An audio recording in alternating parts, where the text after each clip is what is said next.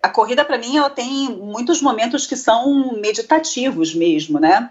De eu estar tá muito imersa naquilo que eu estou fazendo, de só sentir, de, enfim, é, conectada comigo e com tudo que está em minha volta e com a cabeça completamente, com a mente completamente livre.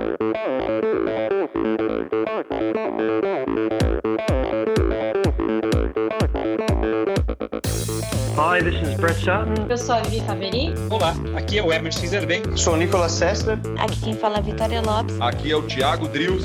E, e esse, esse é o Endorfina Podcast. Podcast. Good luck to all this season. Sou Michel Bogli e aqui no Endorfina Podcast você conhece as histórias e opiniões de triatletas, corredores, nadadores e ciclistas, profissionais e amadores Descubra quem são e o que pensam os seres humanos que vivem o esporte e são movidos à endorfina.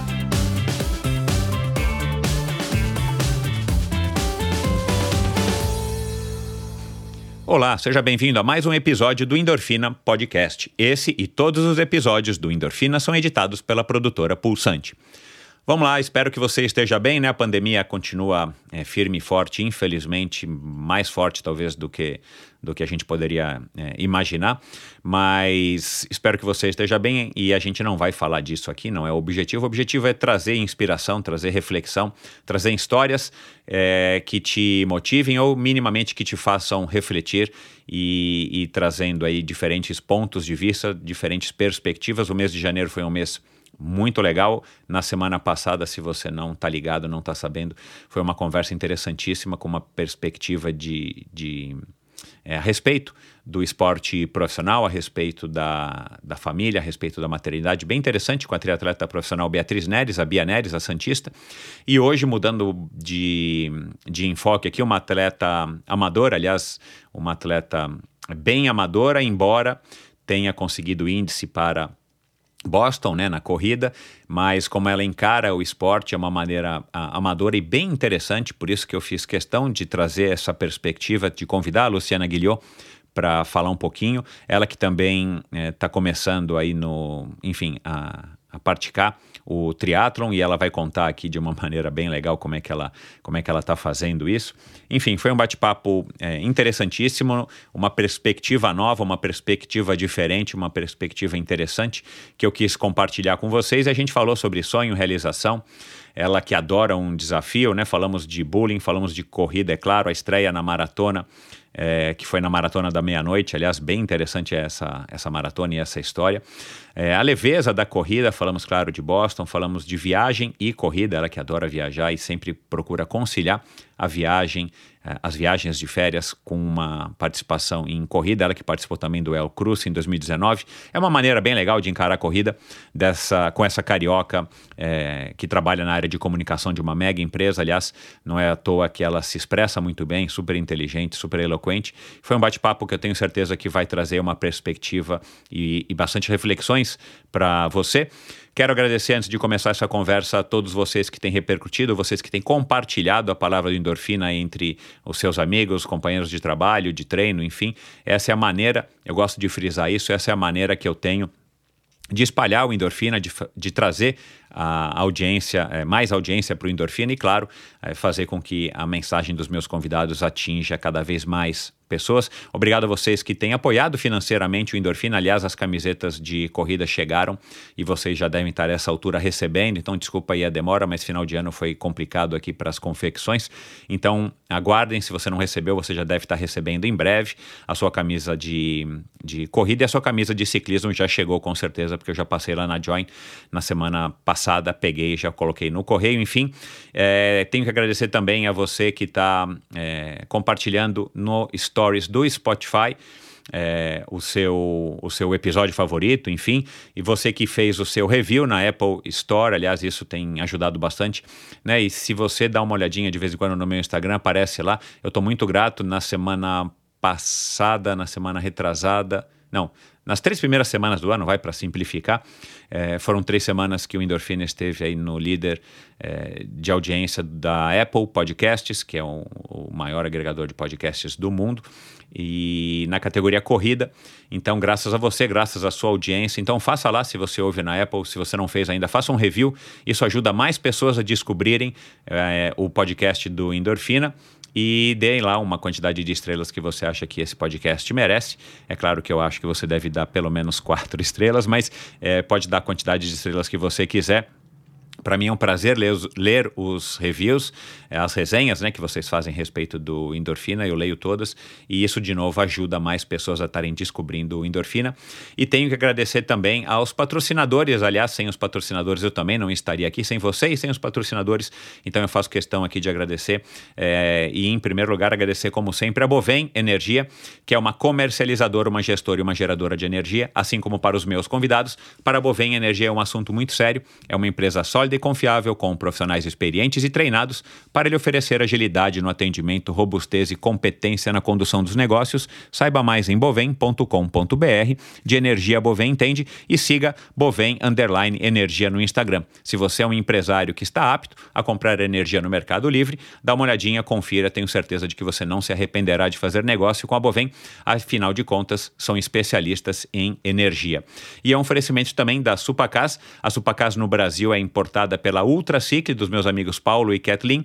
Aliás, que mudou de Instagram. Na semana passada eu disse, eles rapidamente mudaram. Agora o Instagram deles, o perfil deles no Instagram é Ultracicle. Então, é, o Supacas BR acho que em breve vai ser desativado, vai ficar parado. Então agora siga Ultracicle no Instagram é a marca californiana de acessórios de ciclismo de alta performance, patrocinadora da equipe profissional de ciclismo Bora Hansgrohe, que fabrica fitas de guidão, luvas, meias, suportes de caramanhola, selins e uma grande variedade de acessórios bem legais, confortáveis e super funcionais de, de alta performance, né, como eu disse. Encontre os produtos da Supacas no site ultracicle.com.br nas melhores lojas do ramo. E você que é ouvinte do Endorfina tem frete gratuito para compras a partir de R$ reais, exclusivamente no site ultracicle.com.br. Basta você digitar a palavra endorfina no campo de cupom de desconto antes de finalizar a sua compra e você recebe então os produtos da Supacas gratuitamente aí na porta da tua casa. E para terminar, como sempre, o Endorfina apoia a iniciativa do Mosqueteiros do Esporte, um site de patrocínio coletivo de atletas. Incentive um jovem atleta profissional e receba de quebra descontos em diversas lojas e prestadores de serviço. Seja você também a diferença na carreira de um jovem talento. Siga Mosqueteiros do Esporte no Instagram, Mosqueteiros do Esporte no Facebook e dá uma navegada no site mosqueteirosdoesporte.com.br para conhecer melhor sobre esse projeto e quem são os grandes talentos que estão lá guardando o seu apoio. E vamos então para mais uma conversa bem interessante. Afinal de contas, quem é que não gosta de uma boa história? Segundo ela mesma, para ela, o esporte é menos sobre performance que sobre as sensações que ele traz. É experimentar, assumir riscos, aprender, cair e levantar. Pode até incluir uma viagem, pelas quais, por sinal, é apaixonada, mas é sempre uma jornada. Essa carioca teve uma infância atípica por conta de uma condição similar à distrofia muscular. Sua relação com os esportes foi conturbada e somente aos 35 aprendeu a andar de bicicleta. Mesmo assim, ela escolheu enfrentar os obstáculos para se tornar corredora e triatleta. Hoje, ela orgulhosamente ostenta em seu currículo esportivo 10 maratonas, uma participação no famoso El Cruce de Los Andes e, assim que a realidade permitir, pretende estrear em uma prova de triatlon 70.3. Conosco aqui hoje, a profissional de comunicação e atleta de baixa performance, Luciana Guilhot Faguri Correia. Seja muito bem-vinda, Luciana. Obrigada, adorei o atleta de baixa performance, mas é para aí mesmo. é, assim, é, eu, eu comecei essa introdução citando você, né? Porque você me escreveu isso e está no, no texto que você fez sobre o El Cruce. Né? Uhum. Que, é, que, é, que, é, que é essa história de que o esporte é menos sobre performance e mais sobre as sensações. E eu concordo plenamente com você. Muito embora uhum. eu acho que ainda a performance tem espaço, sim, né? Guardada aí as devidas proporções. Mas eu acho uhum. que, que, que o esporte é exatamente isso. Você tem que curtir o que ele te proporciona, né?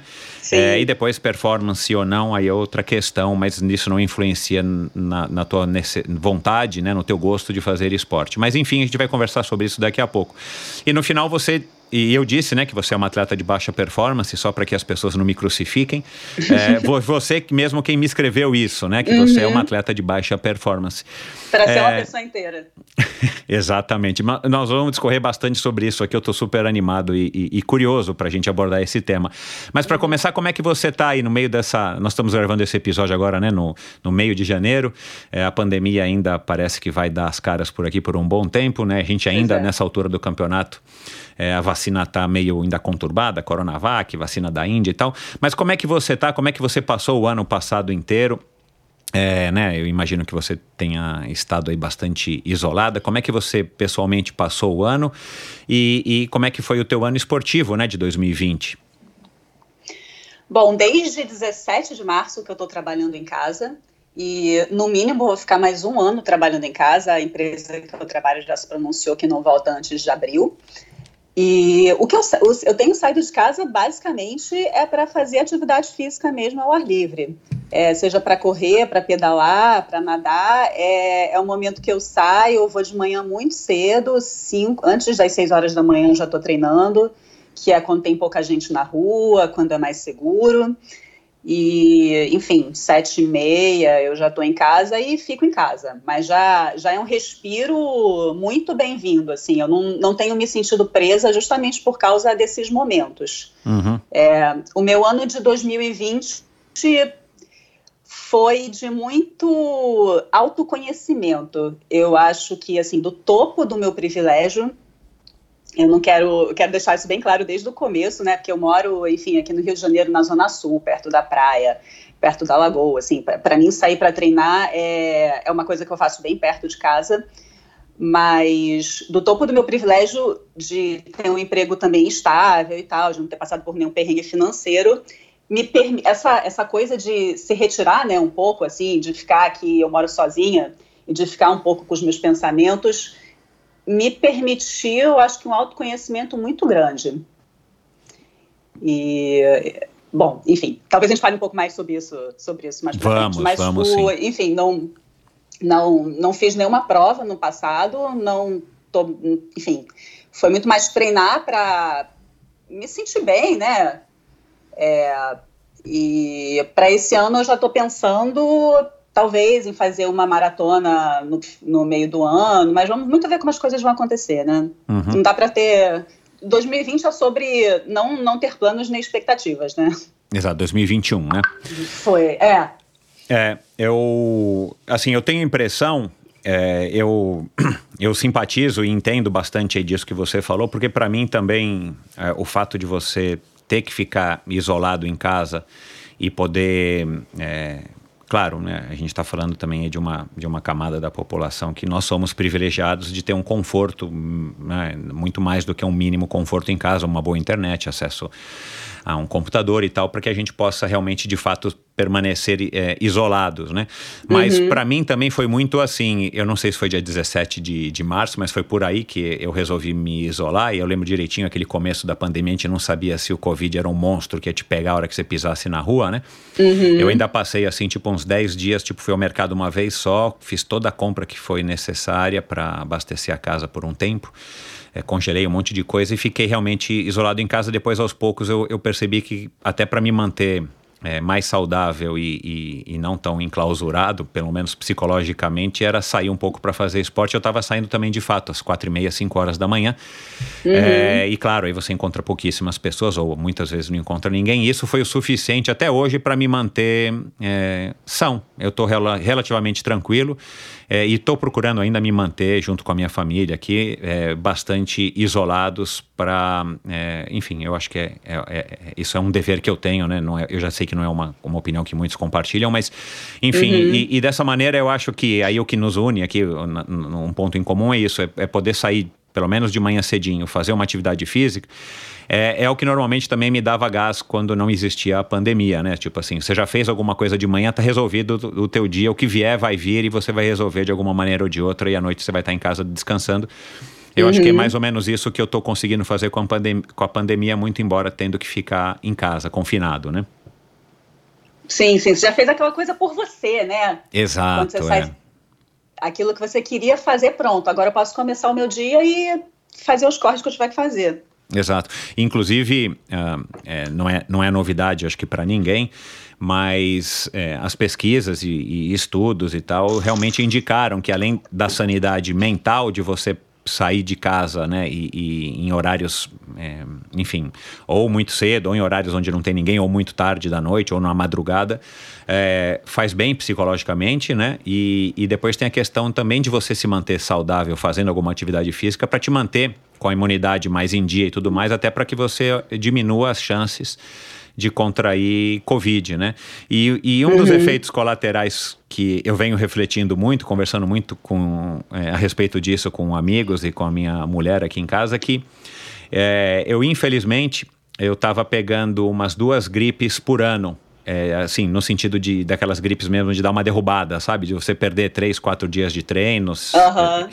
E, cara, ano passado eu não peguei, né? Tudo bem, também não peguei da minha filha, porque minha filha não foi para a escola, porque muitas vezes é a criança que traz isso para dentro de casa. Mas, enfim, é, eu não sei, eu tô pensando talvez depois que voltarmos a pelo menos a poder sair de casa, circular livremente, a sentar em lugares com aglomeração de pessoas e tudo mais, eu não sei se eu não vou me manter um pouco talvez mascarado pelo menos por um tempo para ver se isso vai me evitar de pegar é, gripes e resfriados, porque cara, para quem faz esporte é horrível a hora que você está engatando um ritmo de treino, você tem que passar uma semana sem fazer atividade física e claro, né, sem poder trabalhar direito, com febre, quebrado, com dor no corpo. Uhum. É, eu não peguei nenhum tipo de gripe nem resfriado ano passado e, claro, porque eu não saí de casa, não tive contato com muita gente, então não peguei de ninguém, né?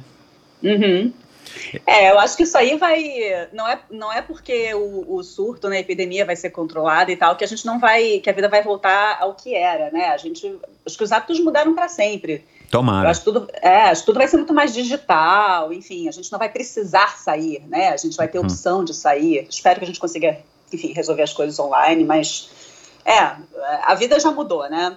Tomara, é assim, eu torço para que sim, para enfim, né, em um aspecto não sendo aqui altruísta, é, em todos os aspectos, né, mesmo que alguns é, a gente possa não concordar, mas eu acho que a gente tem muitos aprendizados aí a, a a, a, a aprender, né, para ser redundante aqui, é justamente por conta desse momento que a gente está vivendo ainda, né, ou pelo uhum. menos a maioria de nós deveria ainda estar vivendo.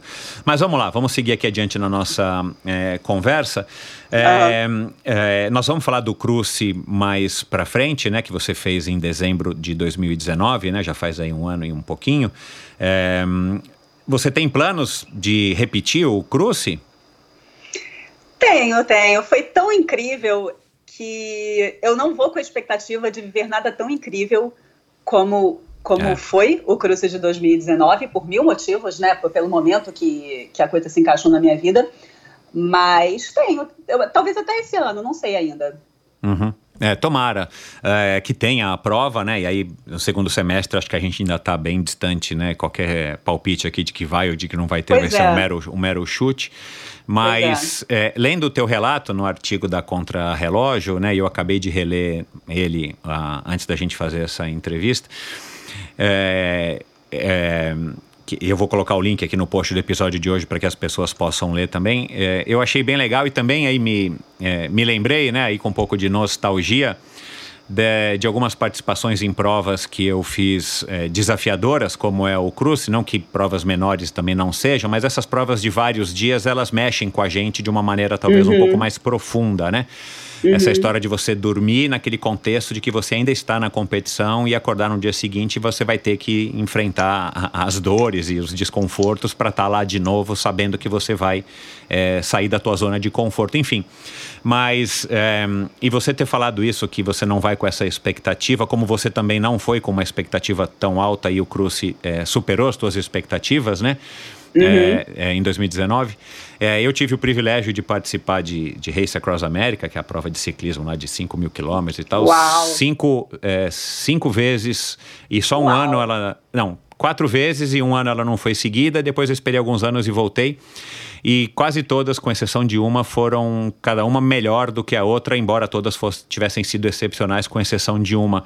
É, eu tive esse privilégio, né? Então, assim, eu não fui com tanta expectativa, mas é, eu consegui, com um intervalo de um ano, fazer. Eu não, né? Assim, a situação e o contexto. É, conseguiram fazer com que a coisa fosse ainda mais incrível, mais legal e tudo mais, e, e mais ou menos a coisa se repetiu jamais recentemente, mas mesmo assim já faz 10 anos, é, nas minhas quatro, quatro participações na Cape Epic, que também é uma prova de mountain bike em, em, está, em estágios. É, e aí, é, por que, que eu estou citando isso? Porque é, é, eu queria só que você falasse aqui um, um pouco dessa tua é, questão que abriu aqui o, o, que, que eu li aqui abrindo a, a nossa conversa, de que para você a viagem é uma coisa que você adora fazer, né? Pelo que você já me disse aqui, pelo que eu descobri, você adora viajar, mas a prova também pode ser na esquina de casa, pode ser no Rio de Janeiro, que é um lugar maravilhoso e tudo mais. É, mas é muito mais uma questão de uma viagem é, interna, de um autoconhecimento, de você saborear aquele momento, aqueles momentos, é, sob a sua ótica naquele momento, do uhum. que necessariamente ou a performance, como a gente já falou aqui, ou é, eventualmente até mesmo o que a prova te proporciona, o que as outras pessoas estão vendo. Queria que você falasse um pouco disso, porque eu acho um tema bem legal e, e eu também me identifico muito com isso. Pois é, eu acho que uma prova não é a prova em si, o dia da prova, o resultado que você tem, a quantidade de horas e minutos que você levou para concluir, ela é ótimo, é claro, mas ela é a cereja do bolo de todo um processo pelo qual você passa, né? É, às vezes a prova ela, ela tem uma viagem incluída, como é o Cruze, que é uma viagem para um lugar lindo, mas ela é sempre uma jornada, né? Ela é muito sobre quem você se torna no caminho, principalmente de quando você faz uma prova dessas, que é a sua primeira vez numa modalidade ou numa distância, é, sobre quem você se torna nesse processo de chegar lá. É, eu acho que quando a gente é criança, a gente sonha muito, né? A gente é criança, a gente sonha que a gente quer ser astronauta, que a gente quer fazer isso. E quando está na faculdade, a gente sonha que a gente vai abrir uma empresa e resolver tal problema e vai ter de tal estilo de vida. E sonha como vai ser a nossa família quando a gente casar, quando a gente tiver nossa casa. E talvez chegue um ponto da vida que a gente para de sonhar, né? Eu acho que depois que passam todos esses momentos e que a gente é adulto e começa a trabalhar, talvez a gente perca essa capacidade de se imaginar fazendo uma coisa incrível, uma coisa aspiracional. E talvez o esporte, para mim, ele venha um pouco nisso, né? Assim, que coisa extraordinária e que coisa. Com o que, que eu posso sonhar agora? Que, como é que eu posso criar a minha vida e desenhar a minha vida para fazer uma coisa muito legal que, que eu consiga alcançar. E não sei, para mim eu acho que as provas têm um pouco desse lugar de fazer, de apesar de todos os, os desafios que a gente tem na nossa vida cotidiana, de trabalho, dinheiro, filhos, cuidar de casa, enfim, todas essas restrições da gente se propor a fazer uma coisa por puro tesão, só porque a gente está afim de fazer e porque aquilo ali vai deixar a gente muito feliz. Então, o esporte para mim é um pouco isso, e o Cruze, nesse sentido, foi esse sonho realizado. Legal. É, essa, essa perspectiva, né, Luciana, é, é, muito interessante você falar disso. Eu não sei se alguém em algum momento aqui, provavelmente já falaram, mas acho que nos últimos tempos não, aqui no Endorfina. É, essa história da jornada, da viagem, e aqui o, o, o Endorfina é, particularmente é exatamente isso, né? Assim, é, eu falo de vez em quando um pouquinho sobre treino, nós conversamos sobre performance, medalhas e tudo mais, mas o meu objetivo desde o início é justamente trazer essas é, visões e opiniões e essas experiências dos convidados, né? Você aqui hoje, é, justamente sobre essas coisas que a gente não consegue talvez mensurar ou um, principalmente em outros veículos de comunicação e tal, em, em, veículos de mídia e tudo mais, eles não são tão abordados quanto o, o desempenho em si. Mas para mim eles são mais importantes, né? Até porque eu vou citar aqui, eu não sei se você é, já, já parou para pensar nisso, já que você fala dessa história de baixa performance e tudo mais. É, o Igor Amorelli, né, um dos melhores triatletas do Brasil de uhum. longa distância, né, ao lado do Thiago Vinhal.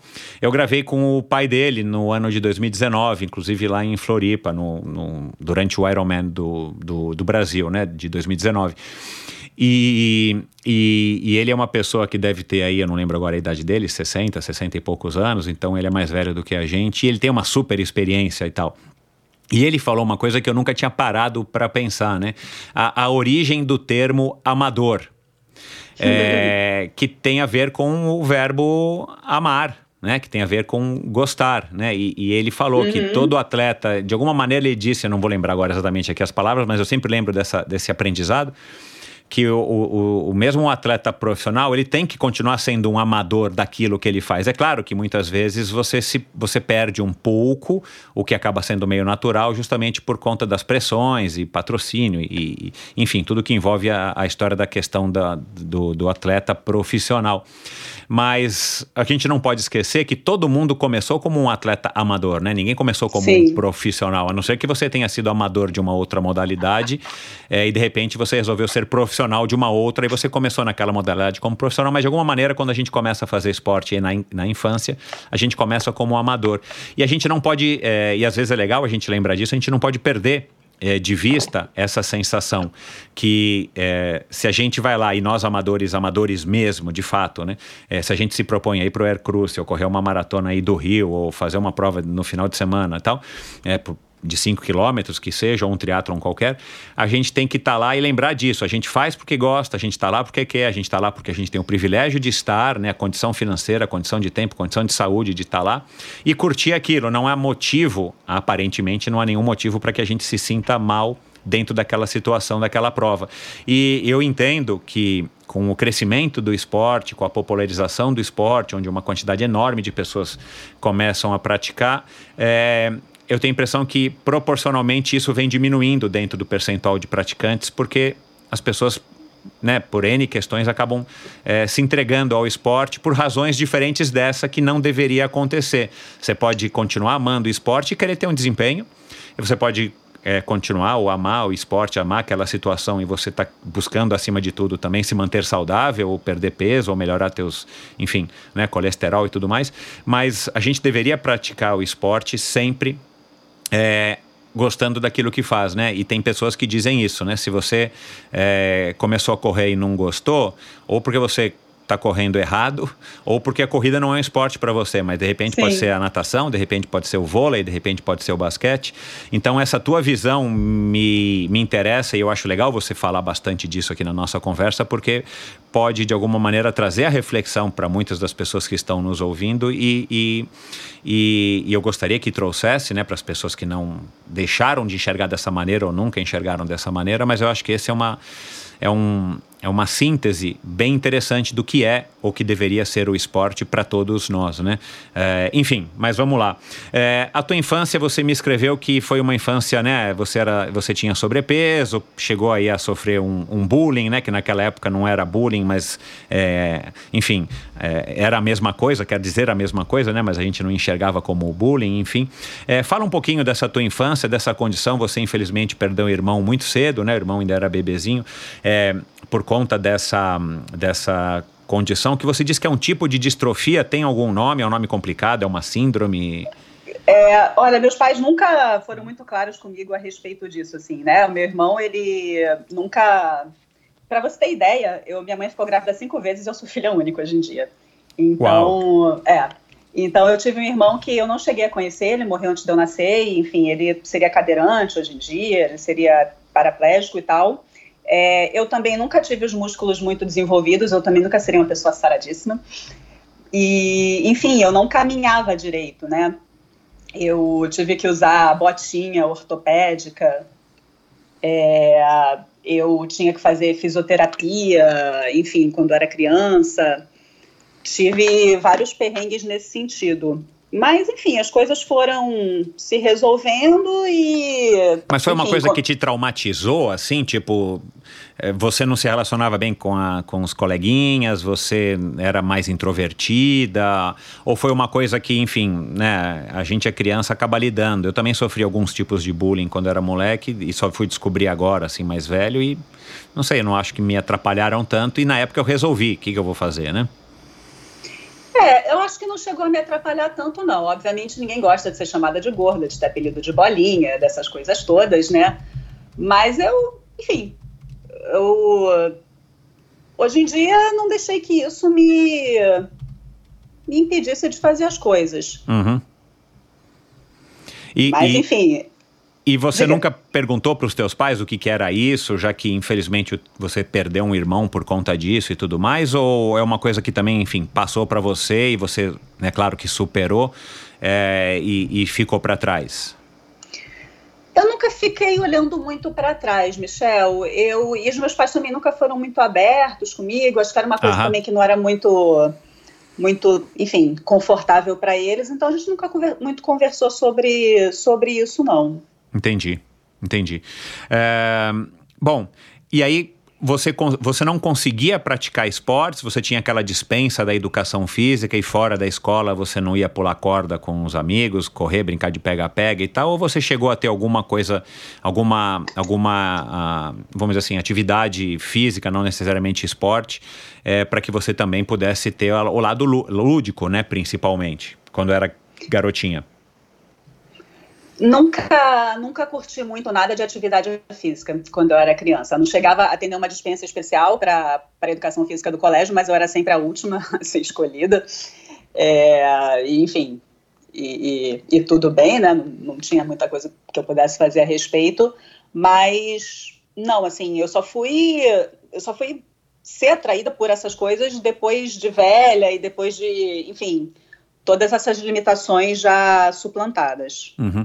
E, e o que que, e o que que te o que que te atraiu para isso se você não tinha é, e, nenhuma memória pregressa ou talvez a tua memória era uma memória não muito legal justamente porque você por algum motivo você resolveu não né que eu imagino que tenha sido essa história do sobrepeso e alguma dificuldade e tal de é, talvez até de coordenação motora você praticar alguma atividade física ou ter uma, uma infância vamos dizer assim normal ativa como uma criança ou um adolescente? Eu acho que é um pouco além até, né? Porque eu acho que eu tive uma infância muito indo para aquela coisa do aprender a andar de bicicleta também, né?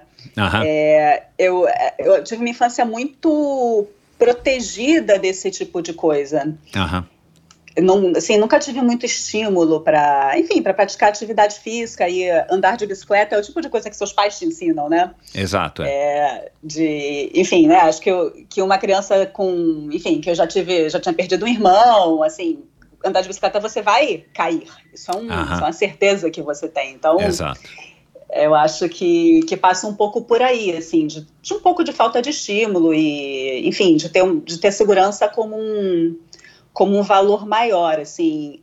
E, enfim, depois de adulta, eu aceitei isso na época, né? Assim, eu não pensava muito a respeito, eu me interessava por outras coisas. Eu, eu sempre fui muito não tímida, mas introvertida, então eu ficava muito bem assim, lendo, brincando sozinha. Tinha coleguinhas que brincava de boneca, fazia outras coisas, então também nunca chegou a ser uma questão para mim, assim. Uhum. Eu não sentia essa falta, Uhum. mas eu só fui a sentir a vontade de de ir para esse mundo de outdoors e de esporte, mas depois de adulta mesmo. Uhum. Você, é, por acaso, canalizou a- essa energia que a gente tem quando é criança, quando é adolescente, enfim, né, os hormônios em ebulição e tudo mais. Você canalizou isso, por exemplo, para os estudos? Você era uma excelente é, aluna, estudante, enfim, você foi daquelas que entrou na faculdade com 16 anos ou a tua vida também é, escolar ela foi uma vida normal? Não, eu era uma boa aluna, era das melhores alunas do, do colégio. Não sei se canalizei, é, mas eu sempre gostei muito de ler, de estudar, então é, fazia, eu gostava assim, eu fazia isso naturalmente. Uhum. E sim, eu, eu, eu era uma boa aluna. Legal.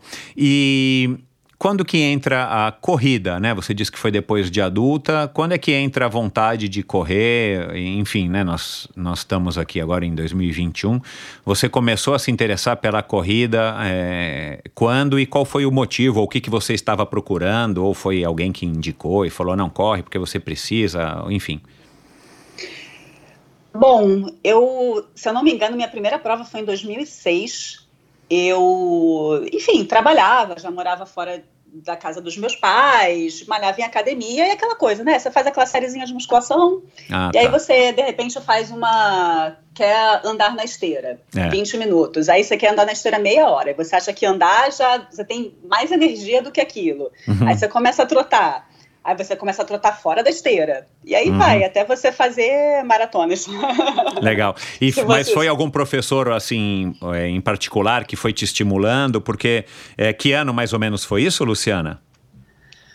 Eu imagino que tem uns 15 anos Aham. já. É, então a gente já estava num 25. boom da corrida, né? Já tinha Sim, as maratonas de tinha prova. revezamento no Rio de Janeiro, do Pão de Açúcar, por exemplo, que eu lembro que atraíam, né? Muita, muito, muitos iniciantes, enfim, como Sim. atraem aqui também em São Paulo. É, teve algum professor que já era corredor, alguma professora que ficou te estimulando, ou simplesmente era parte do aquecimento e, e da parte de cardio, né? Da tua sessão de musculação, e de repente você mesmo foi sendo atraída por aquela sensação? Eu fui sendo atraída pela sensação. Eu me lembro de pedir que me passasse, que o professor da academia, né, que passava a série, me passasse uma série, uma sériezinha de corrida para eu fazer na esteira, que começou a ficar chato de ir pra esteira e eu comecei a correr na rua, no quarteirão em volta da academia.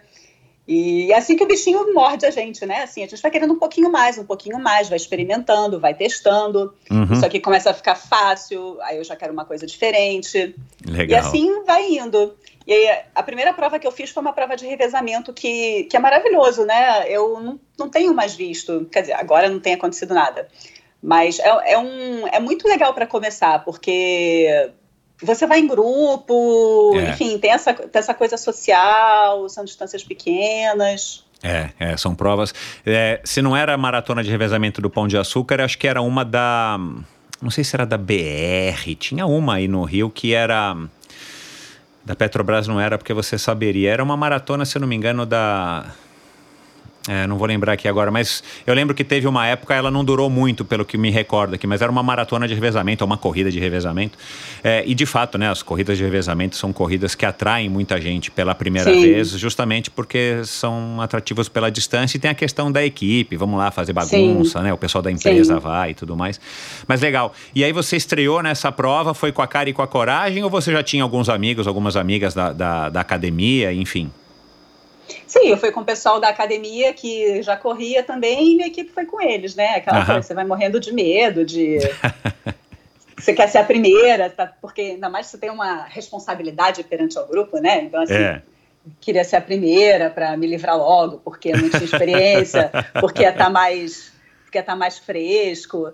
E aí você vai, você só vai, né? E você começa a gostar e ir atrás. Aham.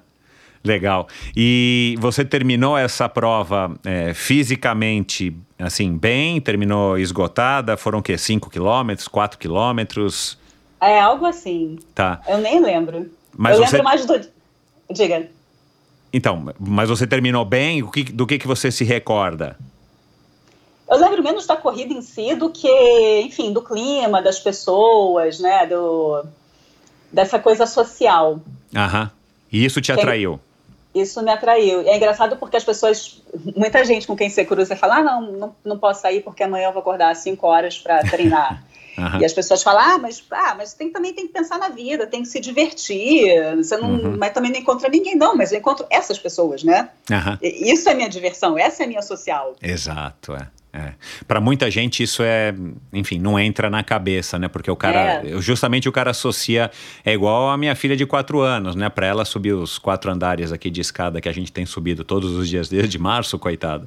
É, para ela aquilo não é legal porque dá uma sensação de cansaço e é uma coisa desconfortável que aí ela associa com uma coisa ruim, né? É, que é completamente diferente da atividade física. Quando você se propõe a fazer, você cansa mas você cansa com um objetivo e aquilo te dá a tal da endorfina e tudo mais, né? Que, que te deixa num estado legal.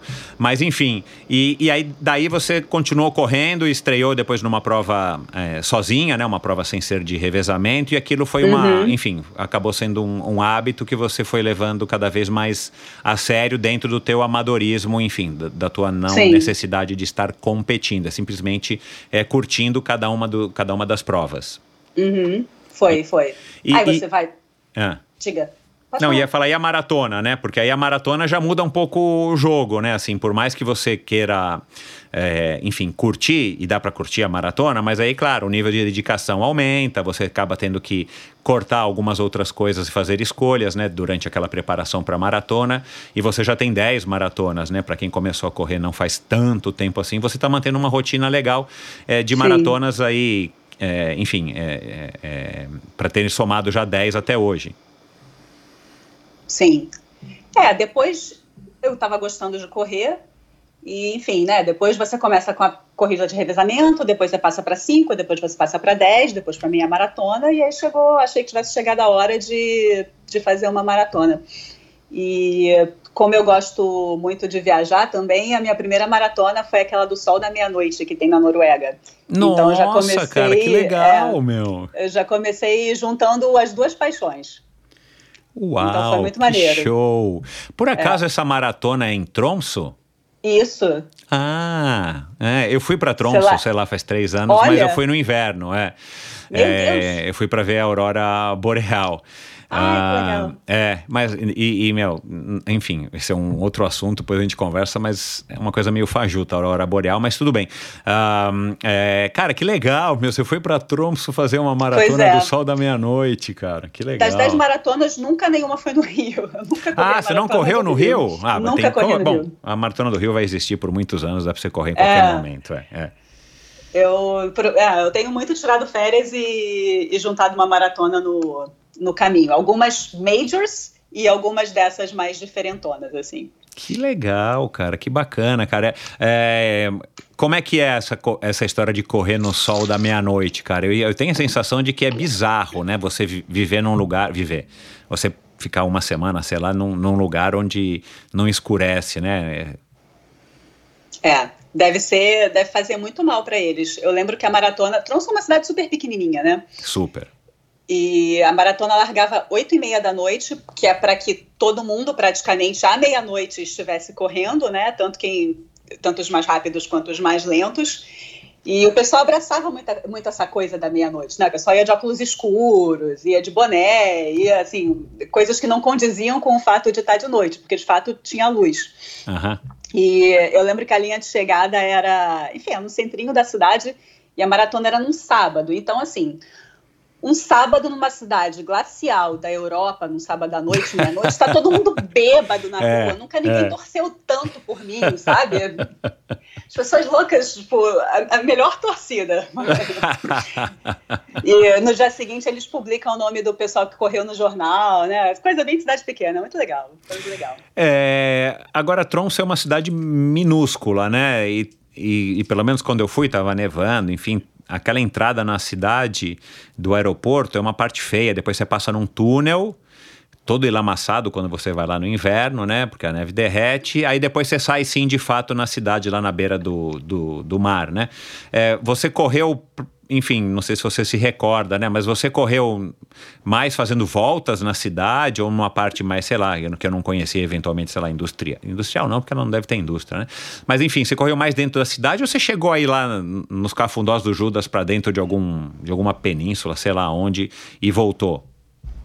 Tinha umas coisas meio cafundó. Tinha, tinha uns vai e voltas, né? Até porque a prova era junto com a minha maratona e tal. Ah, tá. Mas mas enfim, a cidade é muito pequena, né? E então, cinco quilômetros você já está já tá fora do centro, já tá, Exato, enfim, então, é por isso que eu estou perguntando. É, já está em locais super natureza, assim. É. E sem público nenhum, né? Porque a cidade, além de ser pequena, né? Enfim, uma maratona é, à meia-noite, por mais que por mais que, que, que seja uma atração, eu imagino também Thompson nessa época do ano, é. É, você deve ter corrido, enfim, foi uma experiência também bem meio desoladora, né? Não acho não, cara, eu curto, assim, o... Desolador em que sentido? Ah, assim, com pouca gente, pouca, pouca torcida, pouca animação, ou é uma, uma maratona que tem banda de música, ou sei lá, tem é, as estações de abastecimento tem bebida ou alguma coisa assim para as pessoas é, se esquentarem, porque eu imagino que mesmo o, a, é, no verão, Tronson, para quem não sabe, Tronson é uma das cidades mais é, polares que, que tem, né? Mais tá acima do Círculo Polar Ártico. Tá acima do Círculo Polar Ártico, né? Por isso que lá também tem aurora boreal e tudo mais. Meu, o lugar é frio para dedéu, né? Assim, tipo, eu imagino que no verão lá deve ser tipo 2 graus, 3 graus no máximo, né? É, depende muito do dia, né? Claro. Mas não, não lembro de ter sentido muito frio, disso ter sido um problema, não. Ah, tá. Entendi. Tá. É, cara, que legal. Eu nunca acho que conheci ninguém. Eu não sei se alguém que passou aqui pelo Endorfina já correu essa maratona do sol da meia-noite. Mas que legal. Quais outras que você correu assim que foram bem inusitadas? Cara, eu acho que a mais legal nesse sentido de juntar a viagem em um lugar diferente foi a de Reykjavik, Uau. que é a capital da Islândia. Claro. É, que legal, eles- meu. É, o, a Islândia é um país que tem 300 mil pessoas, né? Assim, acho Uhum. que Copacabana tem mais gente que isso. E, enfim, e, e o dia da maratona é tipo um dia nacional da Islândia ou alguma coisa assim. Então é festa na rua o dia inteiro. Então você eu corri na maratona de manhã e de tarde, cara, é como se fosse. Sabe esse arte de portas abertas que tem em Santa Teresa? Enfim, esses eventos que tem que Sei, sei, sei. que movimentam o bairro inteiro, é isso na cidade inteira. É banda de música no meio da rua, é todo mundo passeando, são várias intervenções artísticas, tem fogos no final. Então, a Islândia é um lugar incrível, assim, das melhores viagens, super recomendo. E, então a maratona é muito legal, o dia todo foi muito legal, e a Islândia tem muito essa coisa de águas termais, né? Assim, Sim, eles têm essa, claro, é essa coisa de geyser. é. É. Então, assim, você termina, você é, é, no pré-prova, que você tem que descansar um pouco, você fica lá num, numas águas vulcânicas dessas maravilhosas, só relaxando, assim. E, e pô, e no dia seguinte tem festa, então foi uma super prova. Cara, que legal, meu. Puxa, isso eu ainda não conheço. É, Reik- Reykjavik eu não conhecia ainda, mas eu quero, quero sem dúvida nenhuma, conhecer. É, e todas as maratonas para você foram processos. é, assim, que você curtiu por conta dessa, dessa, tua, ah, dessa tua visão, né, com relação ao esporte, a corrida, que foi o esporte que você adotou, pelo menos nos últimos, é, sei lá, 10, 12, 15 anos. Ahn, é, ou teve maratona que, tipo, você chegou a. Né, já, tudo bem, você estava programado uma viagem e tal, e você de repente falou: putz, eu não devia ter. tá correndo, eu não deveria ter me inscrito para correr a maratona porque o processo não deu. É, porque, cara, a gente sabe que né, imprevistos acontecem e às vezes a gente não consegue de fato estar, pelo menos, minimamente treinado para poder correr uma maratona e curtir, porque uma maratona é uma delícia, mas desde que você esteja minimamente treinado, né? Porque se você não treinou muito ou você está é, treinado num nível e quer correr no outro, a maratona acaba virando um pesadelo de 42 Sim. quilômetros. Você não curte nada porque você vai sofrer ou vai passar mal e tudo mais. As maratonas foram, você conseguiu, enfim, é, essa marca pessoal de, de fazer as 10 maratonas até hoje, com 10 viagens legais, curtindo ou teve experiências não tão legais? Eu acho que a única maratona que eu tava treinando e eu disse que eu nunca mais vou correr maratona, eu nunca mais vou fazer isso, foi a de Boston, porque eu não sou tão baixa performance, eu também sou Boston Qualifier. Ah, E- então pronto. Então, peraí, vou ter que mudar aqui minha introdução.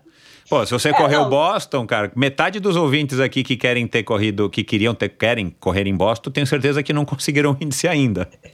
É, não, é, foi foi por isso. E, é, não, assim, é, eu tô dizendo baixa performance porque eu não sou atleta de alto rendimento, obviamente, né? Eu não sou Claro, profissional, é, mas enfim. é. Porque Boston é em abril, então, assim, eu fazia os treinos no Rio, no calor do verão, e, e é muito sofrido, o Rio é muito quente. É. Então foi muito mais por isso, assim, porque eu não, porque eu não gostei de treinar. Porque, enfim, era longão no verão, tiro, as coisas duras no verão. E, e aí eu perdi um pouco dessa coisa do tesão no processo, né? Assim, não foi Uhum. tão gostoso. Uhum, uhum. Mas eu acho que mesmo quando a prova não dá certo, é, é que nem é, quando alguém, quando eu fico com preguiça de treinar, sei lá, né? Você nunca se arrepende de fazer, assim, você nunca se arrepende de, de experimentar. Nunca vou dizer não deveria ter corrido essa maratona. Não, Entendi. você e você se inscreve, você faz o melhor que você pode. A vida é sobre você fazer o melhor que você pode com os recursos que você tem. Uma maratona é isso também. Exatamente. Mas, mas eu nunca vou dizer não, não deveria ter feito. Legal. E, e- e- e- e tirar o melhor proveito daquela situação, por mais que não seja exatamente como você tinha planejado, como você gostaria, né? Você poder. Aquela história, né? Olhar o copo e achar, bom, ele tá meio cheio, em vez de olhar que ele tá meio vazio, né? Exatamente. Ou você acerta ou você aprende, né?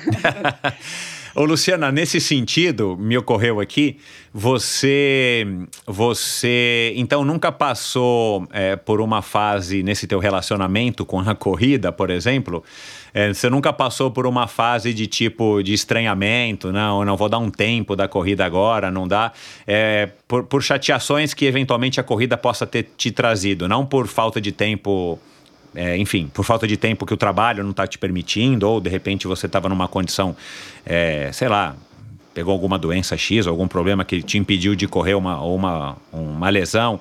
Você nunca teve um, uma, uma briga com a corrida?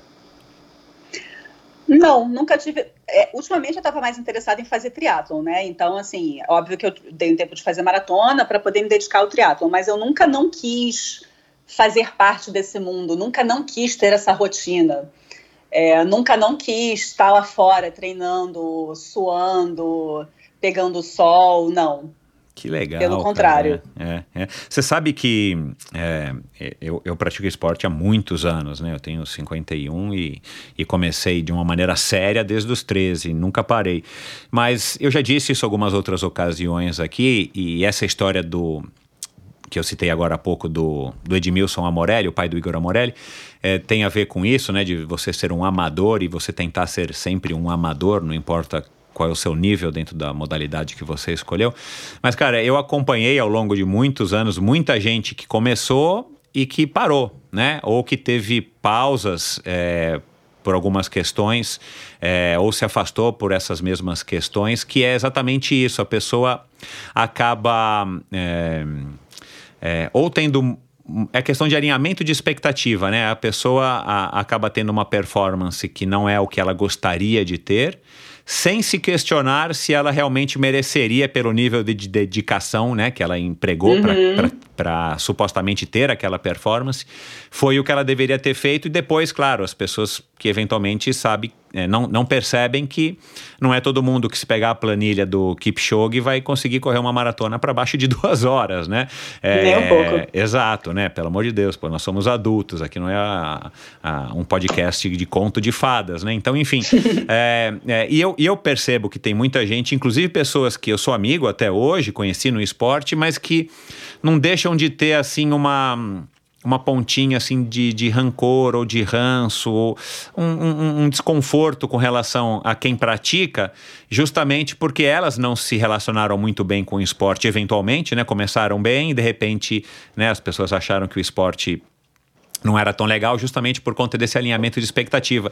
E o fato de você encarar o esporte da maneira como você encara é, é, super legal, porque te dá uma longevidade que eu, assim, eu te digo, você até pode mudar de modalidade, mas se você não tiver nenhum empecilho de saúde ou, sei lá, de trabalho financeiro, alguma coisa que, que, que, que possa acontecer, você vai praticar esporte pro resto da vida se você mantiver essa cabeça, né? Sim. E isso eu acho que é um, é um aprendizado também muito legal, principalmente para as pessoas que, é, que levam muito a sério a corrida ou o triatlon ou né, o ciclismo, a natação, enfim, a modalidade que escolheram, porque a, a popularização do esporte, a, a, disseminação dessas informações, uma quantidade enorme de aplicativos, né, as próprias assessorias, a, a quantidade enorme de provas e tudo mais, acabou, acabou, criando também, cria coisas boas, né, como um mercado super legal, hoje você tem acesso, você consegue correr, é, eu imagino que você consiga correr no percurso da Maratona de Tronço ou de Reykjavik num aplicativo X aí do Zwift, é, no conforto da tua casa numa esteira, por exemplo, né, uhum. é, e claro que não te elimina, é, que não te que não te é, substitui a sensação de estar lá na viagem, como aquilo que a gente falou, mas do ponto de vista do desempenho, da performance e tal, é uma coisa que acaba ajudando bastante. Mas eu tenho a impressão que muitas pessoas acabaram se perdendo ao longo desse processo, mesmo sem saber, justamente porque você. aquela história que, que muita gente diz que é assim, comprar performance, né? Que a gente pode também dizer que é comprar experiência.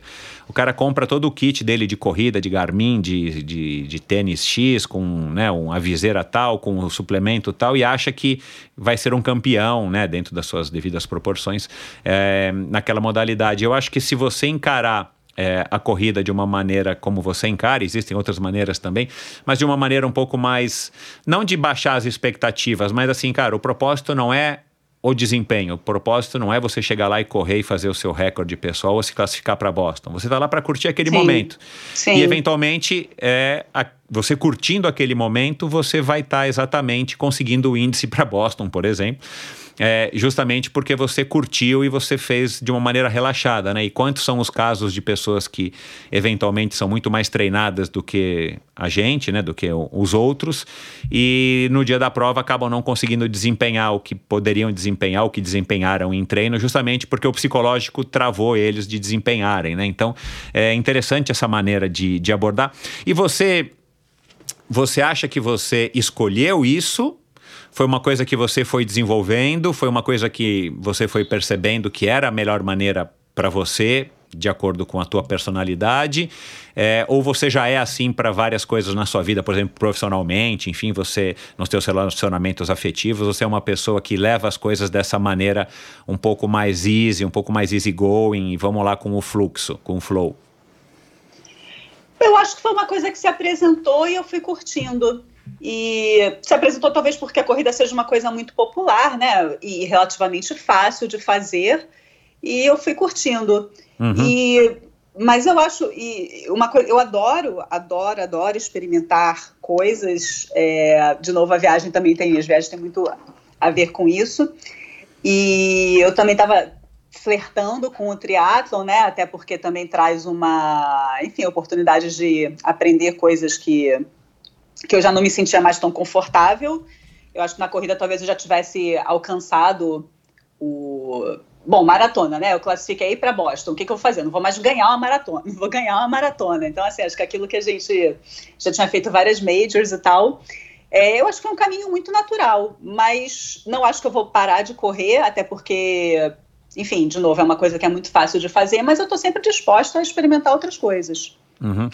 É, o, o, agora, antes da gente falar do triatlon, que eu estou aqui curioso, a Boston foi como, assim, a oportunidade, a história de você, é, enfim, achar que você conseguiria se classificar ou foi uma coisa que você se inscreveu para uma maratona, sei lá qual que foi que você se classificou, você vai contar aqui, e de repente o resu teu resultado você viu que você tinha se classificado, você tinha um índice que, que, que te permitiria participar de Boston, e tipo, o teu treinador, ou sei lá, achou, pô, menina, se inscreve, você conseguiu ir para Boston, você é sortuda e tal, e você nem sabia.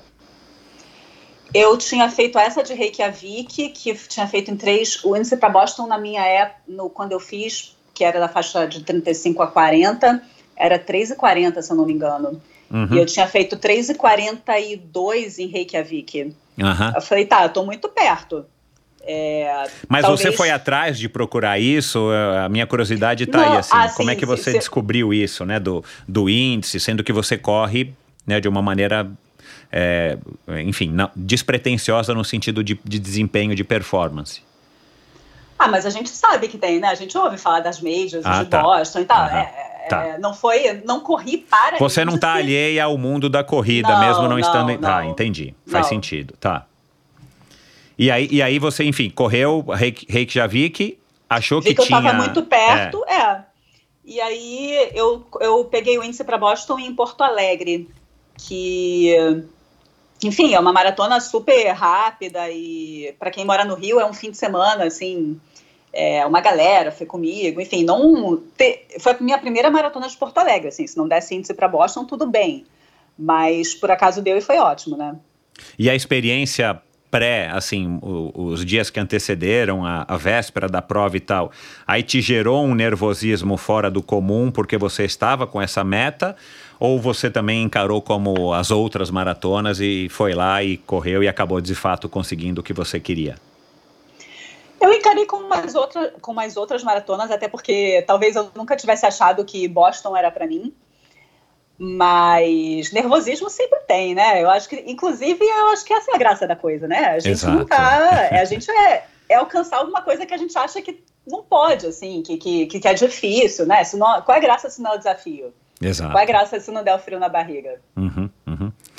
Legal. E aí você terminou, classificou para Boston e aí no ano seguinte você estava lá para correr. Foi o que, enfim, foi uma experiência também que você imaginou, que você, é, enfim, foi acalentando depois de ter conseguido o índice e, e, ficou imaginando como é que seria correr em Boston, X tal, e, ou foi simplesmente mais uma maratona ou para você foi ela mais especial do que as demais?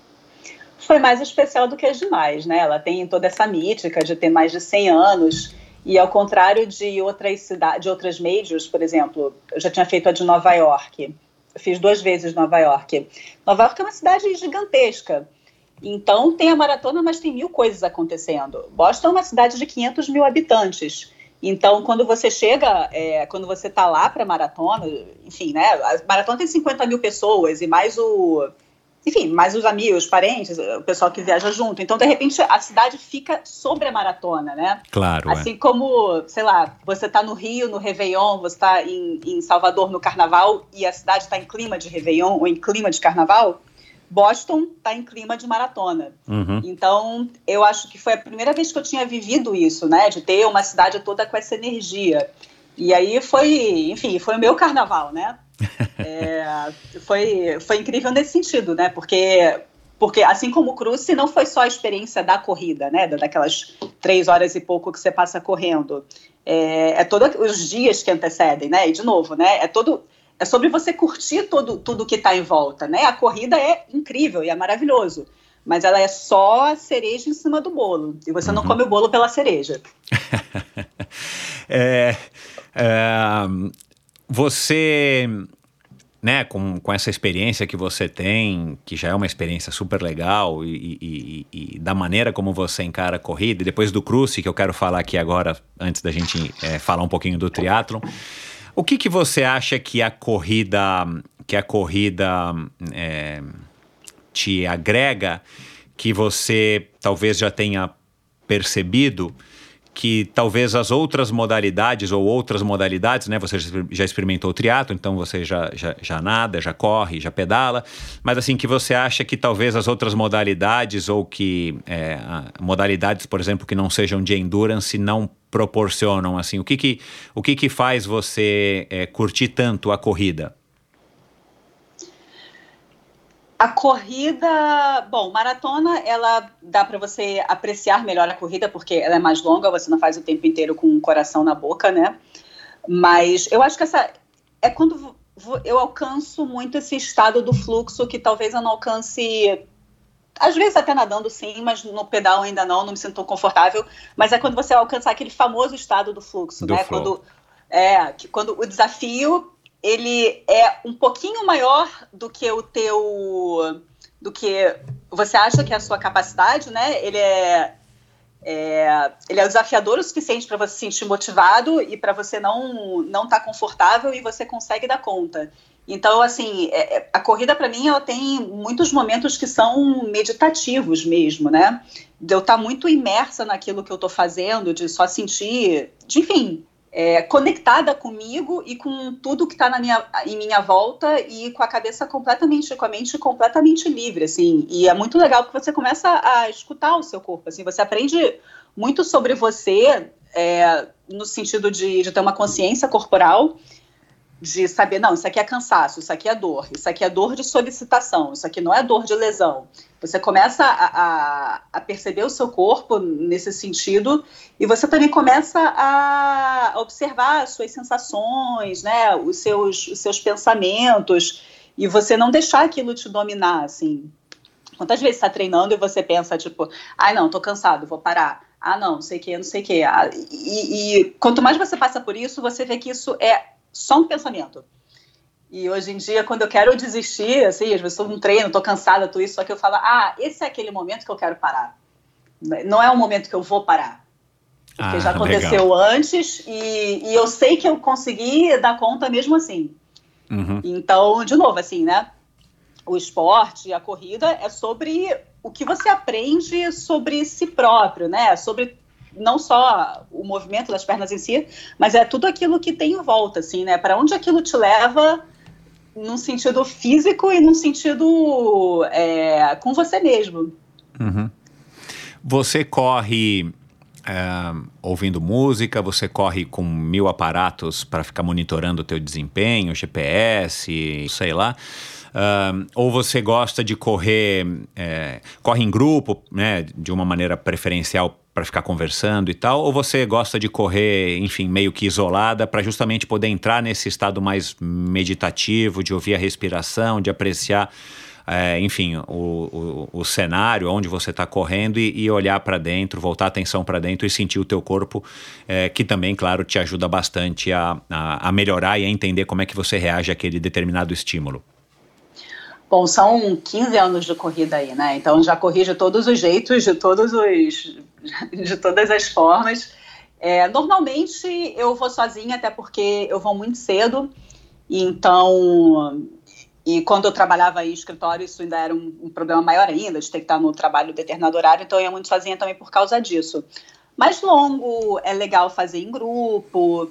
É, quando é uma coisa mais rodagem ou longo, que o ritmo não é tão importante, não precisa ser um ritmo tão forte, aí eu vou escutando música, um podcast, que eu já Legal. É, ô, Luciana, e como é que você é, se atreveu, se arriscou, é, resolveu fazer o cruce, né? Tirou umas férias para ir lá para os Andes e, e, correr uma prova que é uma prova, né? Uma prova dificinha, né? Deu, deu, enfim, né, já, já passaram por aqui várias pessoas que correram e, e eu conheço pessoas super casca grossa que adoram o cruce e eu sei que não gostam de coisa mole. Então não é uma prova, é, vamos dizer assim, uma prova qualquer. Você precisa se preparar muito mais. Tem a história dos três dias, né? São um pouquinho mais de 100 quilômetros em ambiente que a gente não está acostumado, muito menos um carioca, né? De temperatura e tudo mais. Como é que, como é que surge isso? E o que, que você estava procurando? Você foi pagar uma penitência? Ou você achou que você estava é, já preparada para isso? Ganhou num sorteio do bingo aí do condomínio? como é que foi? Ah, Michel, você não tem. Qual é a graça de novo, né? Se não tem desafio eu já tinha feito maratona, já tinha feito maratona, já tinha feito Boston, já tinha feito maratona em trilha. Aí eu achei que o próximo passo era fazer alguma coisa assim, né?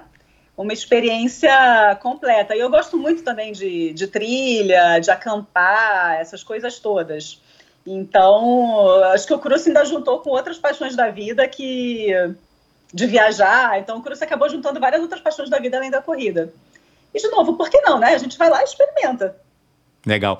Você, é, é, eu tenho a impressão que, né, pelo que você está falando aqui, você é uma pessoa bem aberta, né, a, a, novas experiências, né? Eu tenho a impressão que você diz muito mais sim do que não na tua vida, é sim. verdade? Sim, é por aí. Legal. E, e aí, como é que foi a experiência, né? Você não precisa detalhar aqui, porque eu quero que as pessoas leiam o teu relato, que está muito legal, né? Como eu já falei na Contrarrelógio. É, mas, assim, co como é que foi para você olhando, né? Já faz um ano, um ano e pouquinho. É, foi uma experiência super válida. Você tá afim de repetir essa experiência, né? Você disse que quem sabe esse ano. Então imagino que ela tenha sido válida.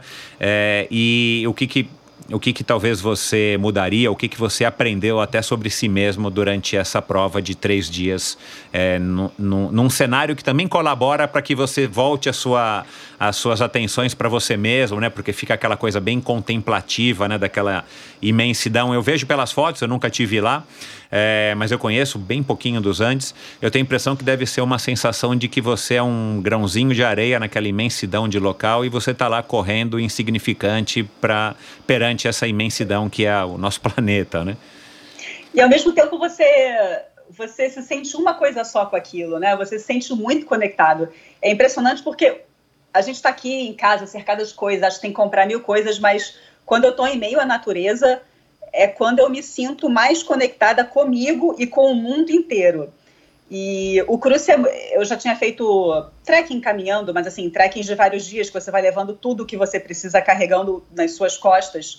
E o cruce, ele até, a organização leva parte da mala para você, mas você também leva algumas coisas que você tem que carregar. E toda vez que eu preciso fazer um trekking, é, que eu preciso decidir o que eu vou levar e eu mesma vou carregar, eu acho um exercício maravilhoso de virar para mim e falar, ok, o que, que eu vou precisar por quatro dias de verdade? Porque aqui não dá para, aqui é, não, não, não dá para se eu errar nessa conta, o preço que eu vou pagar vai ser muito caro, né? Assim, aí periga você não conseguir fazer a prova direito, você, enfim, por carregar peso demais. Então, eu acho maravilhoso essa parte de você olhar e decidir o que, que você vai levar e do que você precisa, porque, de novo, né? Você olha para dentro de você e você vê o que, que realmente é importante. É. Você, que outros momentos eu, par, eu pararia para me perguntar isso? Não sei. Uhum. Novo, acho, que, acho que o esporte e uma prova desse tipo que é muito diferente te tira desse desse, desse automatismo do dia a dia, de vai, corre no supermercado, não sei o quê, reunião, planilha, etc, etc. Eu procuro muito no esporte isso, né? Esse fugir dessa coisa automática e, e me voltar para o que, que eu quero, para o que, que eu gosto, quais são os meus valores, o que, que me dá tesão. E, enfim, o Cruz foi muito isso. É, eu gostava, eu era uma prova, como eu gosto muito de natureza e tal, assim, era uma prova muito famosa, era uma coisa que eu gostaria muito de fazer, já estava no radar há um tempo. Eu teria feito, na verdade, em 2018 em dupla, mas aí a minha dupla saiu do Brasil, então eu passei para 2019 e acabei indo sozinha, viajando sozinha lá. É, mas foi uma experiência incrível. Digna de repetir. Tomara que sim. e você e você mudaria, vai, vai, né? Que no final do, da no final da, da matéria que você escreveu, do texto que você escreveu, né? Não é uma matéria do relato. Você ainda diz, diz lá algumas dicas e tudo mais.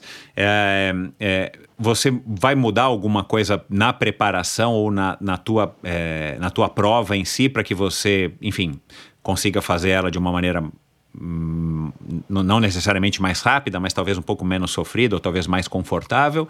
Ou para você, da maneira como você fez a prova, você, você foi atrás de muita informação? Você é dessas também meio, meio geek, de que quer controlar e de que quer saber tudo que você vai, vai encarar antes de uma maratona, de uma prova como o Cruce, ou você também deixa as coisas fluírem? Essa parte da mala, de o que levar, foi. Eu nunca tinha feito uma prova de vários estágios, né? Então, isso foi atrás de, de muitos relatos, e isso no meu relato eu, eu quis também tirar bastante, deixar isso bem claro. É. O, o que eu mudaria seria levar o bastão de caminhada, que algumas pessoas ah, disseram que não precisava. É, eu senti falta, eu já comprei bastão de caminhada. É, talvez eu levasse menos comida, menos carregar menos peso nesse sentido, e principalmente bebida, é, é, isotônico e tal. Eu não preciso ingerir muita comida quando eu estou treinando, eu treino em jejum e etc. E talvez eu mudaria isso. E de resto, não. O ritmo que muito... você escolheu, enfim, é, a tua estratégia de prova, se é que você teve uma, foi uma estratégia acertada? Quem que te orienta? Você é autodidata? Você tem um professor, um técnico, uma assessoria? Eu tenho uma assessoria, eu treino, eu treino com uma assessoria, já treinei com algumas no Rio de Janeiro, mas eu sempre tenho um treino orientado. Uhum. Não, eu não faço nada da internet ou da minha cabeça. Mas você faz isso, é, essas participações, tanto em maratona, de, de ritmos e tudo mais, é, planejamento, é, como, como o da Cruz, se você fez isso com o apoio desse professor, desse teu professor, para justamente né, ficar uma coisa um pouquinho melhor e você também ter mais segurança para largar uma prova, pelo menos dentro de uma estratégia master e que eventualmente você vai ter que fazer algumas correções ou, ou não? Não, eu não tive muita estratégia já, primeiro, de estudar o mapa e etc. Assim, foi uma coisa muito mais macro. Nunca, nunca tive algo assim. No primeiro dia, do quinto ao décimo quilômetro, você vai para.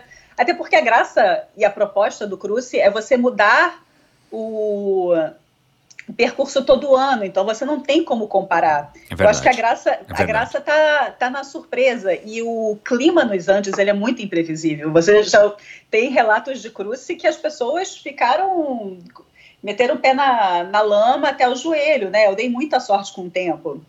Então, e, e a graça de, de, esporte na natureza, eu acho que é isso, assim, de esporte ao ar livre. É, é você aceitar a natureza pelo que ela é, né? Ela pode te ajudar, ela pode te prejudicar. Então, eu nunca tive uma estratégia muito definida nesse sentido, não. Principalmente sendo a primeira é, vez numa modalidade, eu fazia os dias em torno de 5 horas e meia, 6 horas e meia. Então, assim, se eu for esse ano de novo, eu já tenho um parâmetro, mas da primeira vez nem o parâmetro era terminar. Uhum. E, e bem ano... animada e saudável. então, eu tive 100% de sucesso no, na minha estratégia. E, e você é daquelas que para para tirar uma selfie ou ajudar alguém, você também não está tão preocupada assim em terminar mais rápido possível, justamente para também curtir essa aqueles momentos, né, da maneira como você tiver afim, né, se naquele, naquele dia, naquela parte da prova você também não estava afim de parar muito, você não para. Mas se, se, vem aquele momento, deixa parar, sei lá, se você correu com uma máquina fotográfica, um celular, tirar uma foto ou ajudar alguém, é, você, você se permite isso? Me permito isso, sim, sim. É, eu não vou ganhar o cruce mesmo, eu também não, enfim, não fico parando tanto, mas no meio daquelas paisagens tão fantásticas, eu, sim, Uhum. Eu paro para tirar foto. Nessas maratonas. Conversar. Que... Legal. Nessas mara... Porque aí você, você vive muito mais, né? Aquele, aquela experiência, né? Do que você uhum. chegar lá, não falar com ninguém, né? Desce, come no saguão do hotel, volta, né? Aí vai para a largada, termina, chega, acabou. Quer dizer, você fez a prova, mas você não curtiu uhum. né, a, uhum. a, a, situação. E, e, e, e, esse teu gosto por viajar e, e aproveitar e participar de provas, eu, eu também é, é, sou dessa maneira. Eu acho que é, quanto, quanto mais lugares você tiver condição de viajar e experimentar esses lugares correndo uma prova, além de, de, te dar uma experiência, uma vivência muito mais legal sobre aquela cidade, sobre aquela população, aquele, aquele povo, é, ainda também tem essa história de que, bom, agora você pode fazer mais 3, 4, 5, 10 dias sem fazer tanto esporte ou nenhum esporte, porque você já fez o teu esporte, né? A tua, a tua prova, né? É... E não necessariamente prova, né? Assim, a, quando eu viajo, a primeira coisa que entra no meu, na minha mala é um par de tênis e um Isso, short, assim. Isso, é. é. Praticar esporte em, em é. outros lugares também é muito bacana, né? Pois é. Agora, é, é, eu quero agora falar da história do triatlon, da bicicleta, essa história de aprender a andar na bicicleta do Itaú com 35 anos. Um, você, é, na tua rotina, né, e você trabalha numa mega empresa, né, eu imagino que você deva ter uma agenda super corrida mesmo durante a pandemia, fazendo home office, você é daquelas caxias que, tipo, sei lá, se você por algum motivo perdeu a hora de manhã ou não foi treinar, porque, sei lá, você fica se crucificando ou também o treino você encara de uma maneira tipo, eu me proponho a treinar, mas se eu também perder um dia de treino, eu não vou morrer, eu vou, ah, enfim, reacertar a minha planilha ou meu planejamento para para fazer esse treino, é, ou você é, é, é, rigorosa, rígida também, é, também na questão de treino para que você possa de fato curtir a, pro, a prova? O objetivo. Eu sou bem, eu sou bem CDF com planilha. Uhum. Eu é, se está chovendo, eu vou. Se estou cansada, eu vou. Eu, eu procuro não. Eu acho que assim, a, a, vida já tem o seu, a sua dose de caos, né? Então, se eu, eu, eu procuro não me dar muitas desculpas. Eu viajava bastante a trabalho e, e, e, gosto de viajar em si, então às vezes necessariamente eu já não estou fisicamente possível, não é fisicamente possível fazer o treino. Então, assim, eu procuro não dar mole. Uhum. É, é, é, uma maneira é, é, uma maneira legal também justamente por conta disso né? A gente sabe que o, o, dia vai a vida né vai te trazer momentos caóticos então o que você puder segurar e tiver no teu controle realmente é uma maneira inteligente de estar tá, é, é caminhando e construindo é, é, aquela tua, aquele teu caminho para que você atinja o objetivo que você quer, que seja passear e curtir uma prova nos Andes ou é, em Reykjavik. Mas legal, agora me fala dessa história da, da bicicleta, de você. Não é comum, né, a, a gente conhecer pessoas que aprendem a andar de bicicleta com 35 anos. É, eu imagino, quer dizer, eu acho que eu nem posso imaginar que tipo de sensação é você subir ou você ver as pessoas aí no Rio andando de bicicleta no calçadão pra caramba. Porque em São Paulo a gente vê também, se bem que em São Paulo hoje em dia, com conta da ciclofaixa ciclovia, a gente vê todo dia a gente pedalando. Mas você fala, puxa, eu não sei andar, né? É, e, e, de repente você, com 35 anos, fala: Meu, eu vou, eu vou aprender a andar, eu quero andar. Você já quis aprender a andar porque você já estava mirando o triatlon ou você queria simplesmente, é, bela e formosa, passear no calçadão aí das praias do Rio de Janeiro e eventualmente depois você resolveu fazer o triatlon? Eu queria aprender a andar porque que é tipo de coisa que você faz, né? Anda-se de às vezes eu fazia viagens e tinha trechos que, enfim, né, a pessoa queria pegar a bicicleta, eu não conseguia fazer. Mas eu tive até um ex-namorado que tentou me ensinar e tal, mas assim, nunca consegui muito. Mas aí uma vez, eu, alguma época da vida, eu encasquetei que eu queria fazer isso. Que aí eu aprendi a andar de bicicleta como a gente aprende a fazer todas as coisas hoje em dia, que é procurando um vídeo no YouTube. e... que legal! é. E fiquei tentando pegar dica e tem essas bicicletas compartilhadas no Rio. Então eu fiz uma assinatura e eu acordava muito cedo para não ter ninguém na rua, para não atropelar ninguém. E ia lá e caía, e, enfim, né?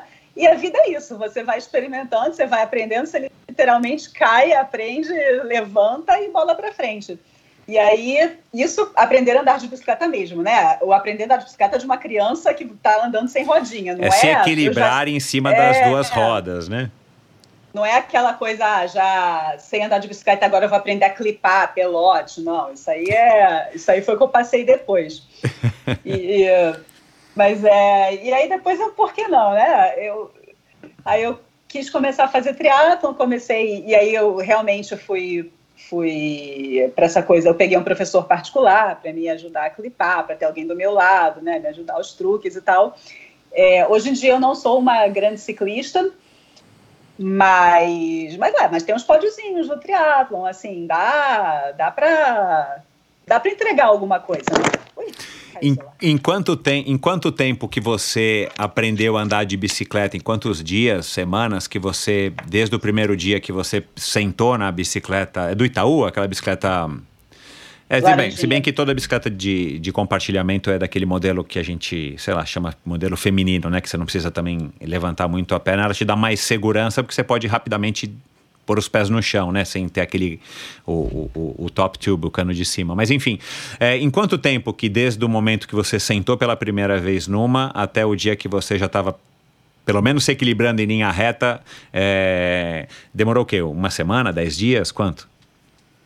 Ah, não foi uma coisa, foi, eu ficava com muito medo de ir, então não foi uma coisa que eu peguei e fui todo dia em uma semana. Ah, claro, ainda tem isso, é. Uhum. É, então demorou um pouco. E aqui no Rio a gente tem uma coisa que é muito que eu não, que eu não vi em nenhum outro lugar no mundo, que são as áreas de proteção ao ciclismo de competição, é. que você fecha determinados trechos na rua, é. em alguns lugares da cidade, para os ciclistas, e que não é ciclovia, né? Para ciclismo mesmo, que você vai a 30 é legal demais, por hora. É legal demais. Pois é. Então, é, isso ajudou muito, né? Pra, nesse primeiro, nessa primeira transição do ok, não preciso mais andar de rodinhas, para vou, enfim, pegar uma speed e, e começar a desenvolver um pouco. Legal. E, e aí já era o teu objetivo é, participar de triatlons? É, ou você já, enquanto estava aprendendo, viu que, que você iria conseguir aprender a andar de bicicleta, né? Você já estava desdobrando aí essa questão. E você falou, pô, eu já corro aqui no Rio de Janeiro, né? O triatlon, né? Tem tanto triatlon, tantos triatletas, é uma coisa que já está é, é, bastante disseminada. Rio de Janeiro, berço do triatlon brasileiro. Você falou, cara, a hora que eu conseguir andar, ou se eu conseguir andar relativamente bem, eu vou comprar uma bicicletinha, né? De, de triatlon, uma bicicleta de speed e vou fazer uma prova. Eu já estava de olho, não sei se eu aprendi a andar por causa do triatlon, mas foi uma coisa um pouco ato contínuo, né? Ah, Michel, sonhar grande, sonhar pequeno dá o mesmo trabalho, né? Então, Boa, é verdade. E, é, então assim, por que, por que não, né? É, porque, porque, enfim, foi, eu, eu comecei a não, não muito depois de sentir um pouco mais confortável, eu não passei muito tempo no Itaú. Eu saí do Itaú para o Speed de uma marca gringa, maneira. Inclusive, eu não tenho a bicicleta que o pessoal vai na praia e deixa amarrada, assim, eu não tenho. Eu só tenho o Speed. Legal, virou ciclista, ciclista mesmo, né? De sapatilha e tudo mais, ou ainda está no tênis? Não, de sapatilha, por favor. que legal. Eu tenho medo de, eu tenho medo de trânsito, né? O trânsito no, no Brasil é bem violento, assim, mas tirando é. isso. Aham. Uhum. É, e, o, e, o, Rio de Janeiro, enfim, tem essas áreas de proteção que são super legais, mas tem essa questão de que tem que ser muito de madrugada, né, cara? Isso acaba sendo muito cruel. Acho que para ser é, ciclista ou para pedalar de uma maneira séria, é, esportiva, competitiva no Rio de Janeiro, putz, vocês são heróis porque tem que madrugar muito mais cedo do que a gente tem que madrugar aqui em São Paulo, né? Madrugar e depois ir trabalhar e ficar linda, maquiada no salto, fingindo que você não está morta de cansaço, né? E sorrindo. sem, sem dar piscadas muito longas, né? Nos calls é. e, nas, e nas conferências, no webinars, senão as pessoas é. percebem que você está um pouco cochilando.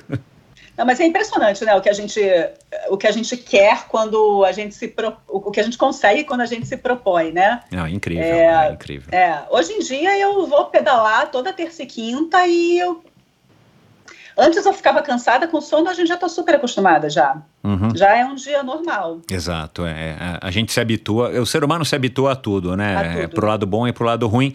Mas, assim, é uma coisa que a gente se habitua, né? Talvez você tenha que dormir um pouco mais cedo na véspera, ou naquele dia que você madrugou, você vai ficar realmente com um pouquinho mais de sono, mas a gente acaba se habituando mesmo, é tudo uma questão de hábito, né? Uh, e, e, e, você, enfim, né? Você disse que, né? Você tem esse lema aqui que eu anotei, né? Qual a graça de que não tem um, um desafio? Uh, foi isso que te levou ao triatlon, não que você estava necessariamente cansada da corrida, mas se você já corre e você estava né, aprendendo a andar de bicicleta, por que não nadar? A natação para você é uma coisa, enfim, relativamente simples ou também foi um, sei lá, uma coisa complicada, era um tabu, você não tinha experimentado, você só sabia, enfim, se virar de não se afogar na água, você teve que começar a fazer algum tipo de treino estruturado para poder encarar uma distância de 750 metros ou talvez 1.500 no, no, no triatlon principalmente no mar, né, que também é outra questão que infelizmente o triatlon, o triatlon acaba afastando algumas pessoas por conta dessa natação no mar, né? Mas fala um pouquinho aí dessa tua história da natação e, e, e, e por que o triatlon? Eu já nadava, é, eu nadava desde criança, enfim, não nadava muito como cross-training das maratonas, então ah, eu nunca parei de é, eu nunca parei de nadar e de novo, assim, né? Eu acho que eu tenho muito mais paixão do que as ferramentas para lidar com a paixão, talvez. Mas eu nunca tive medo de mar, nunca foi nenhum problema nadar em águas abertas. Então, a parte da natação do, no triatlon, que também é, proporcionalmente não é uma coisa muito grande, é, nunca foi um problema, assim, eu, eu curtia. O, o desafio é, é, lidar com três modalidades e trabalhar e fazer MBA, né?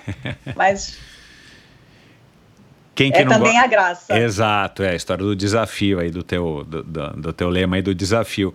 E, é, e... Inclusive, não, só, só falar que assim, inclusive quando as pessoas me perguntam, é, ah, você viu que, sei lá, o Tindon ou algum outro atleta profissional postou, eu falei, cara, eu, eu, eu falo assim, eu não sigo atleta profissional, porque eu, eles estão ganhando para isso, sabe? É o trabalho deles, é lindo, são imagens lindas e tal, mas, mas não é real, assim.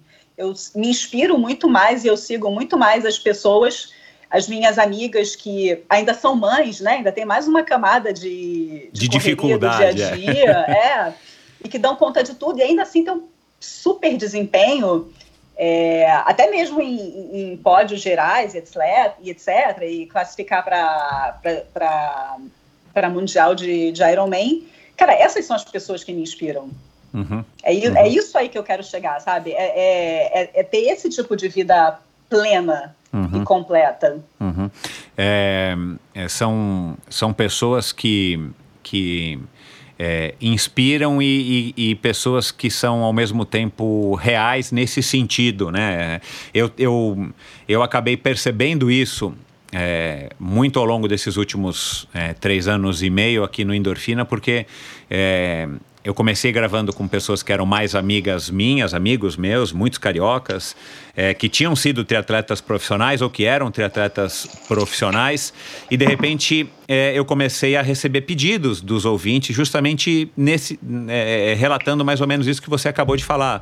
É muito legal você ver uma Fernanda Keller ou, sei lá, é, o próprio Tindon, que já passou por aqui e tudo mais, é, e são pessoas que você olha, mas como se fossem aliens, né? Porque eles vivem uma vida que não é a sua vida, ou eles têm enfim, até condições que você não, não tem. Então não adianta também você é, é, se inspirar neles, né? É, e talvez as redes sociais tenham muito essa função, eu quero conversar sobre redes sociais mais para o finalzinho, é, de poder é, trazer mais para próximo da realidade de cada um de nós, é, pessoas e realidades um, é, que você possa de fato, talvez até um dia se tornar assim. Elas são mais aspirações do que necessariamente só admiração, né?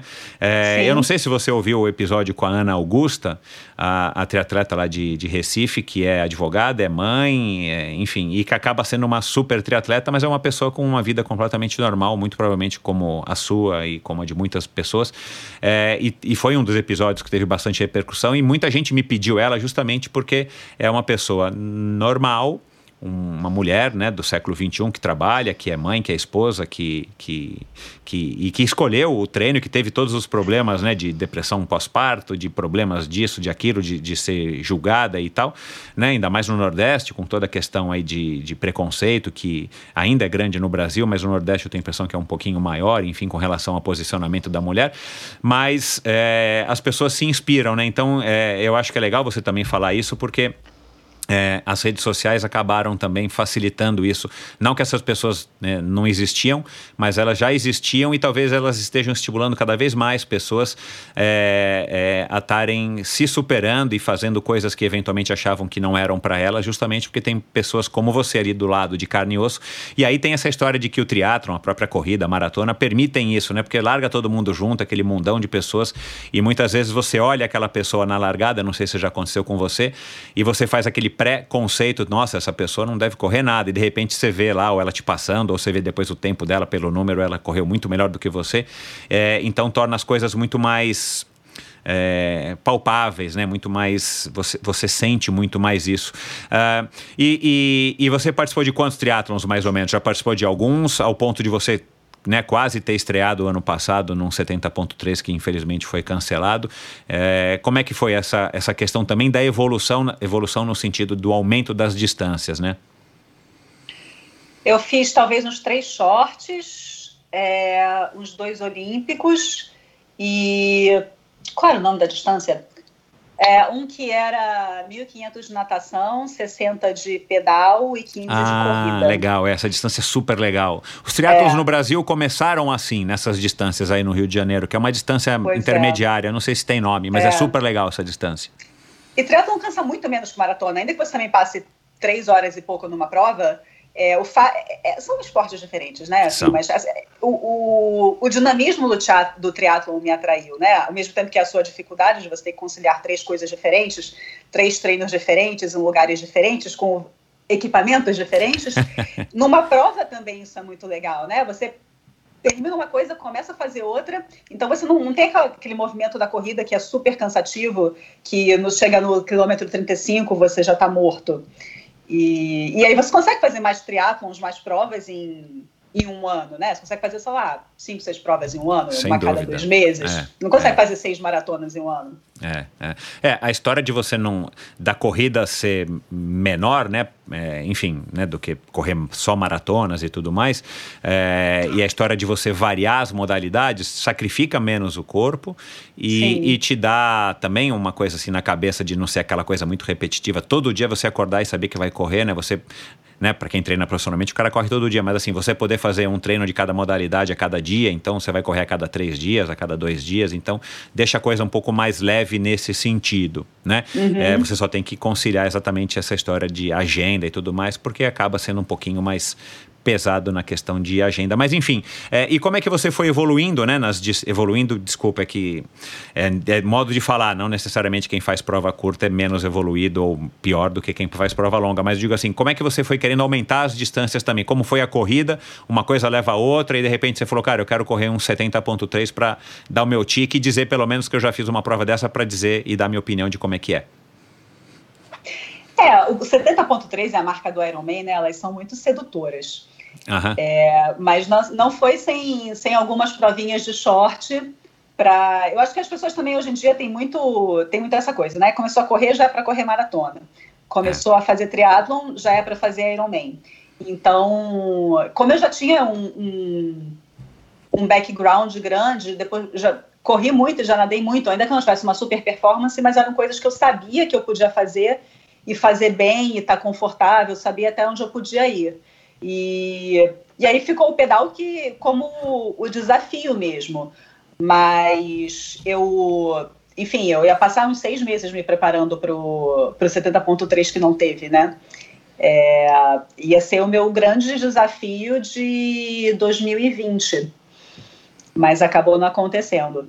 E você ainda está com planos de fazer assim que a gente tiver, enfim, previsão de que vai acontecer alguma prova. Ia ser por acaso o do Rio de Janeiro? Ia ser o do Rio. Ah, Ia legal. do Rio. Maravilhoso, né? Aí também no, na, na, porta de casa, aí é um fator a menos que, que, que, que, que facilita, né?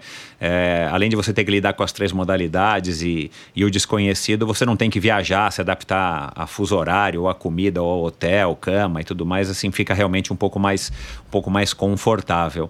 Legal.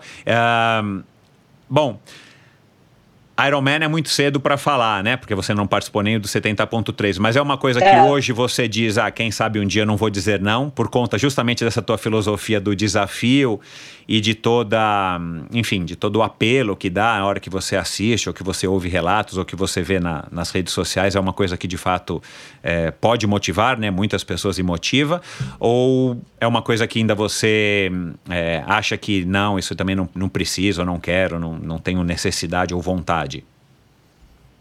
Necessidade ninguém tem, mas vontade tem. Exato, é. é. É, é, Legal. Quero, quero fazer sim. E, de novo, por que não? Eu acho que é muito mais uma questão de eu. As coisas na vida, eu acho que são uma questão de você tomar a decisão. Eu realmente estou afim de fazer um Ironman. Então, eu vou pegar e, e- desenhar a minha rotina de forma a não prejudicar meu trabalho e fazer com que eu consiga treinar para um Ironman. Aham. Mas é, é muito cedo. Eu acho que eu tenho que ter alguns 70.3 aí na, na bagagem para ainda pensar nisso. Mas sim, tenho vontade. Legal. Por que Ah, não? Você é, tem aí uma listinha, né? Uma, uma, uma, uma listinha secreta aí no teu celular, na agenda, sei lá, de, de provas que você gostaria de fazer, uma coisa que você descobre nas redes sociais, ou que você leu, ou que alguém te falou, e você vai anotando para né, ir acalentando e, e, e, de repente casando, né? Férias com possibilidade, com oportunidade, com vontade. É, você pode dizer pra gente qual que seria aí uma prova dos sonhos que você ainda quer fazer, ou um lugar que você quer viajar e coincidentemente você vai correr uma prova nesse lugar? Então, eu ainda tenho vontade de. Eu tenho vontade de fazer as majors. É, eu já fiz Boston, Chicago, Nova York. Foi isso? Foi. Então, eu nunca sou sorteada para Berlim. E Berlim é uma cidade maravilhosa, tenho vários amigos lá, então ainda tenho vontade de fazer a maratona de Berlim um dia. Acho que se eu fosse pagar uma agência de viagens hoje em dia, seria para fazer Berlim. É, Japão, tenho Tóquio também. Tóquio. É, eu, eu não- eu só voltaria para o Japão por causa da maratona de Tóquio para fazer o check no, nas Six Majors. Então, o que não é um bom motivo para nada, assim, né? Pra, enfim, achar que eu estou cumprindo um, um checklist. Mas eu, alguma hora eu tenho vontade de fazer. Tem- eu acho que assim, o dia que eu que eu voltar, eu tenho, eu tenho muita vontade de fazer mais essas provas como atualmente como cruce, né? Que tem um, eu tô muito nessa vibe natureza. Ah, tá. É, a Islândia, de novo, é um lugar muito legal para fazer prova. Eu voltaria para lá para fazer uma corrida como cruce, né? De vários estágios lá, eles têm muita coisa. Legal. É, eu nunca fiz nenhuma ultra de. Enfim, o, o acho que não qualifica como ultra, mas eu acho que, que hoje em dia seria um 70.3 e uma ultra trail. Você falou aqui da, de, da, da Islândia, e eu já tinha lembrado, mas agora você falou de voltar na Islândia e tal, fazer uma prova mais, mais rústica lá, uma prova de montanha ou de trilha. Eu vou te mandar aqui um link, depois vou colocar também no post do episódio de hoje. Eu assisti um mini documentário. é, e bem interessante, justamente porque se passa na, na Islândia e, e, né, como eu falei, eu tenho curiosidade para conhecer esse país. E se for também praticando alguma modalidade mais legal ainda, um- uma dupla de, se não me engano, acho que americanos. Se não me engano, americanos, não lembro agora se o cara é canadense ou inglês, mas uma dupla é, resolveu atravessar de bicicleta a Islândia, tipo, cruzar de fato a Islândia, né? Que é, é uma ilha meio no sentido é, longitudinal. É, e aí mostra eles, eles. Tá aberto no YouTube ou no site do patrocinador, que acho que é uma marca de roupa, se eu não me engano. Eu vou procurar aqui, depois eu vou colocar no link e vou te mandar para você assistir, mas bem legal. E, cara, e eles vão fazendo pesquisa antes de, de, de fazer a viagem. Eles vão fazendo justamente pesquisa com sei lá, pessoas lá do, do centro de turismo, eles não são islandeses, e, e eles acabam conseguindo fazer, tiveram que fazer algumas alterações, mas, meu, assim, são situações climáticas bem adversas, né? E é um país São. bem inóspito, porque é um país inteiramente vulcânico. Então, cara, uma viagem sensacional. É, não sei se dá para, quer dizer, com certeza dá para fazer a pé, né? Se a pessoa quiser e tiver disposição. Mas de bike já foi um perrengue enorme, porque, meu, não é, não é, não é simples e o terreno não é muito convidativo. Mas, meu, uma viagem incrível com visuais que acho que você também vai adorar, já que você gostou de, de lá. É, Então, você me perguntou se eu comecei a andar de bicicleta para fazer triatlon, etc. Agora eu vou te falar, eu quero pedalar tipo 200 quilômetros num dia para poder fazer bikepacking. Ah, que legal! Olha lá, É. olha lá, que legal. É, então já vou abrir aqui para quem estiver ouvindo e para você. É, um dos próximos episódios, eu não sei exatamente qual vai ser, é com a Vitória é, de Sá, que faz super faz backpacking e, e- e participou também meio no esquema sem tanta necessidade de performance, mas participou de uma prova bem interessante chamada Inca Divide, que é no Peru, de 1950 quilômetros, fazendo bikepacking, mas é uma prova, né? É, e ela ganhou, ela participou e ganhou. Caraca, É, que é, legal. É, já já vai ao ar e depois você também dá uma pesquisada. Vicky de Sá, uma mulher, meu, bacanérrima, empresária, mega do, do setor financeiro, tem uma, um- uma boutique do setor financeiro, mas, meu, adora a bike. E já já vai ao ar esse episódio bem legal e também já convido você e a todo mundo a ouvir. Mas é, é uma modalidade que tem crescido muito. Isso te chama a atenção, você curtir essa história de fazer talvez um pouco mais lento, né? Sem, sem essa história de ir leve, você vai ter que ir carregado, embora não tão carregado, tão pesado, mas assim, de parar, acampar, de ser autossuficiente e depois Gosto. continuar no dia seguinte. Que legal, cara. Você é aventureira mesmo, então, porque é, precisa ser desafio, aventureiro. É, é. é um super Tem desafio, né? desafio, Tem aventura, tem esporte, tem outdoor, gente, até tem meu nome aí. que legal, cara. Quem sabe você se conecta então aí com ela, se você É. achar interessante, para vocês se ajudarem. E ela é super engajada é, na questão do, de, de ajudar as mulheres, de, de compartilhar. E, e o legal dela é que, assim. É, é, ela não visa a performance. O negócio dela é isso que você está falando mesmo, assim, de, de, de, de curtir aquele momento, de viajar. Inclusive, ela fez uma viagem de lua de mel de três semanas pedalando no Japão. Ela e o Legal. marido dela, é, é, É, Ela também tem vários relatos. Depois você vai dar uma olhada no, no post do episódio dela, que vai ao ar em breve. É, e ela faz esses relatos e compartilha com todo mundo. Ela é bem aberta a estar trazendo também novas pessoas, principalmente mulheres, né, para servir de exemplo e facilitar a, a inclusão de novas mulheres nessas modalidades, inclusive o, back, o bikepacking. Mas legal, você. Você. É, é uma curiosidade eu ia falar isso antes, mas acabei esquecendo. Você não está tão preocupada com a tua performance, mas ao mesmo tempo você consegue índice para Boston. Então, assim, você também não é aquela corredora que, que vai muito devagar ou, né, enfim. Não, É, mas na hora de treinar, você também disse que é bem dedicada, mas assim, você você compartilhando essa tua esse teu estilo com o seu professor, com o seu técnico, você faz e cumpre e curte de alguma maneira fazer os treinos mais intensos, curtos e intensos para aumentar aí sim a sua capacidade aeróbia e tudo mais para que você possa de fato render? Ou isso é uma coisa que você não curte de, de, de sair correndo, fazendo tiros e tudo mais? Você até faz, mas procura fazer o mínimo possível. Eu faço mais porque está na planilha do que. E eu entendo, e eu, e eu entendo a importância que eles têm, e eu gosto do resultado do processo. Mas não, acho que ninguém ama dar tiro. Tem gente que gosta, eu, eu conheço Nossa. algumas pessoas que gostam, mas enfim, é, esse também é uma outra questão. Mas você faz numa boa, justamente olhando para o objetivo, se isso faz não, não parte vou do que. no, no treino. ah, Aham, Tem que fazer, aham. vamos fazer. Legal. Ah, bom, para a gente caminhar aqui mais para o finalzinho da conversa já, é, Luciana, é, que, que lições assim que você acha que o esporte está te trazendo, que você está. Né, que você continua praticando, que você continua ah, é, firme e forte, sem sinais de que vai parar, muito pelo contrário, né? Você está aí caminhando aí agora para um ingresso cada vez mais forte no triatlo, e quem sabe o que, que você vai fazer de bikepacking, sei lá, é, no futuro. O que que, o que, que é, a- o esporte traz para a tua vida que você acha que está contribuindo e está te tornando uma pessoa melhor ou mais feliz ou mais plena? Muitas coisas, né? Eu acho que é, sobre a que- é sobre quem a gente se torna no processo das provas, né? É, é sobre a gente administrar todos aqueles. É, é um MBA, né? De, de administração. Você treinar para uma maratona ou para qualquer prova grande, né? Você é você aprender a você fazer o, que, o melhor que você pode com aqueles recursos que você tem, assim. Quando é, quando eu estou treinando para uma prova, é, essa sensação é, é um lugar que você acessa. Então, assim, to- são todas as dificuldades que eu enfrento e todos os perrengues e todas as e tudo aquilo, toda a dieta que eu tenho que seguir, todos os treinos que eu tenho que fazer para poder chegar e estar tá apta a completar um desafio.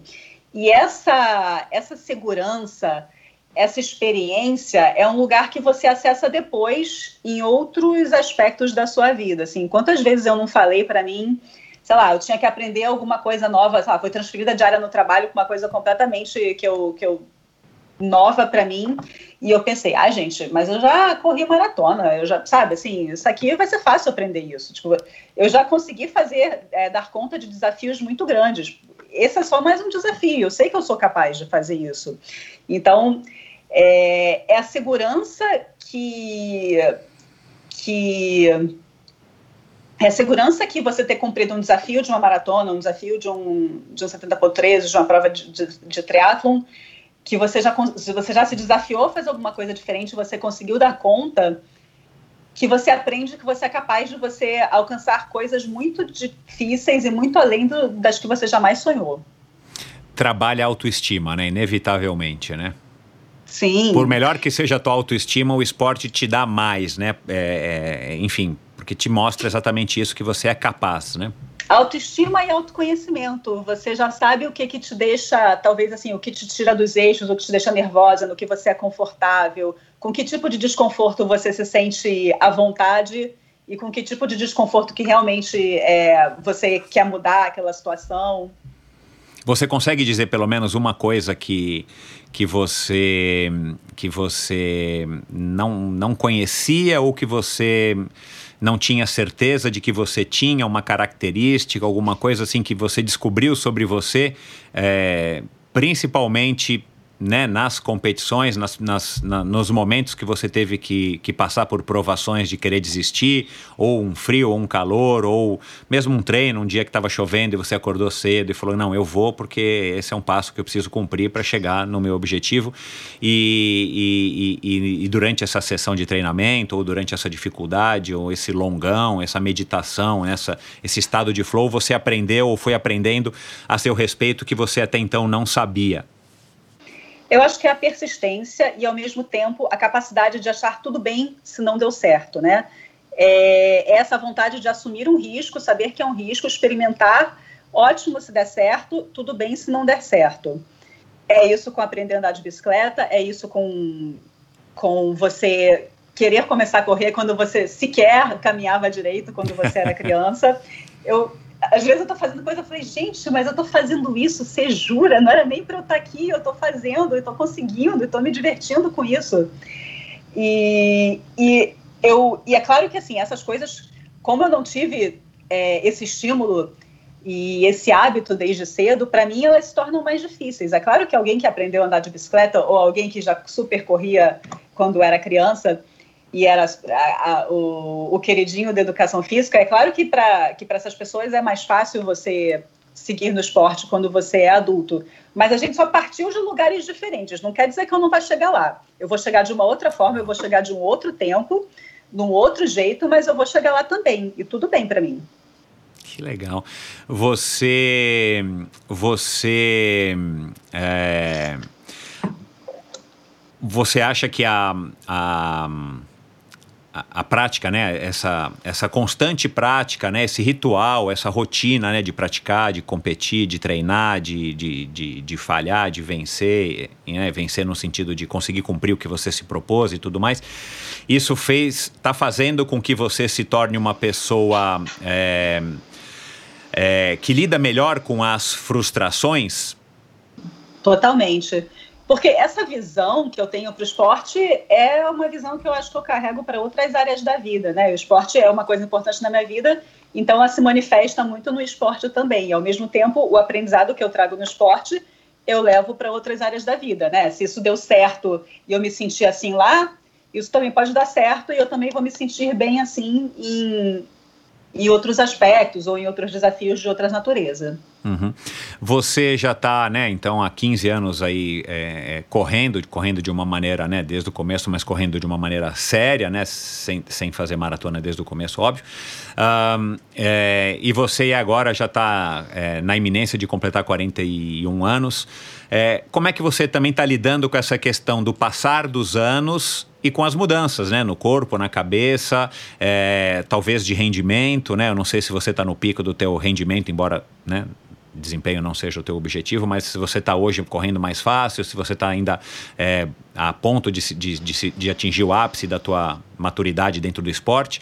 Mas enfim, como é que você está lidando com isso e como é que você também está planejando? Porque é legal correr da maneira como você corre.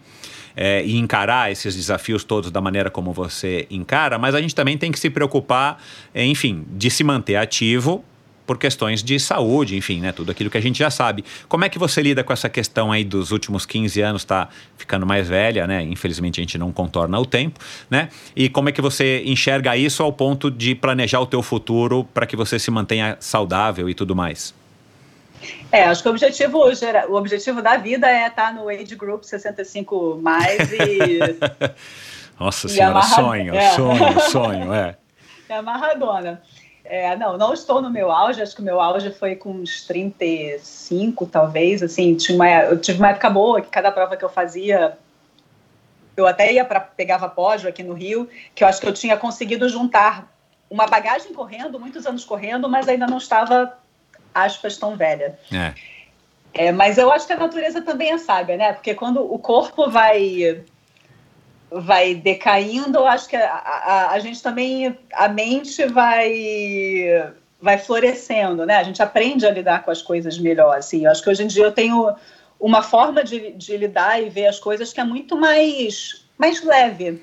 E a, o esporte, ele, ele é para ser leve, ele é para ser... Eu quero que, não esporte, talvez não esporte estruturado, mas atividade física e ao ar livre na natureza e com as pessoas que eu gosto e que pensam da mesma forma, eu quero, eu quero levar isso até o, o dia que eu morrer.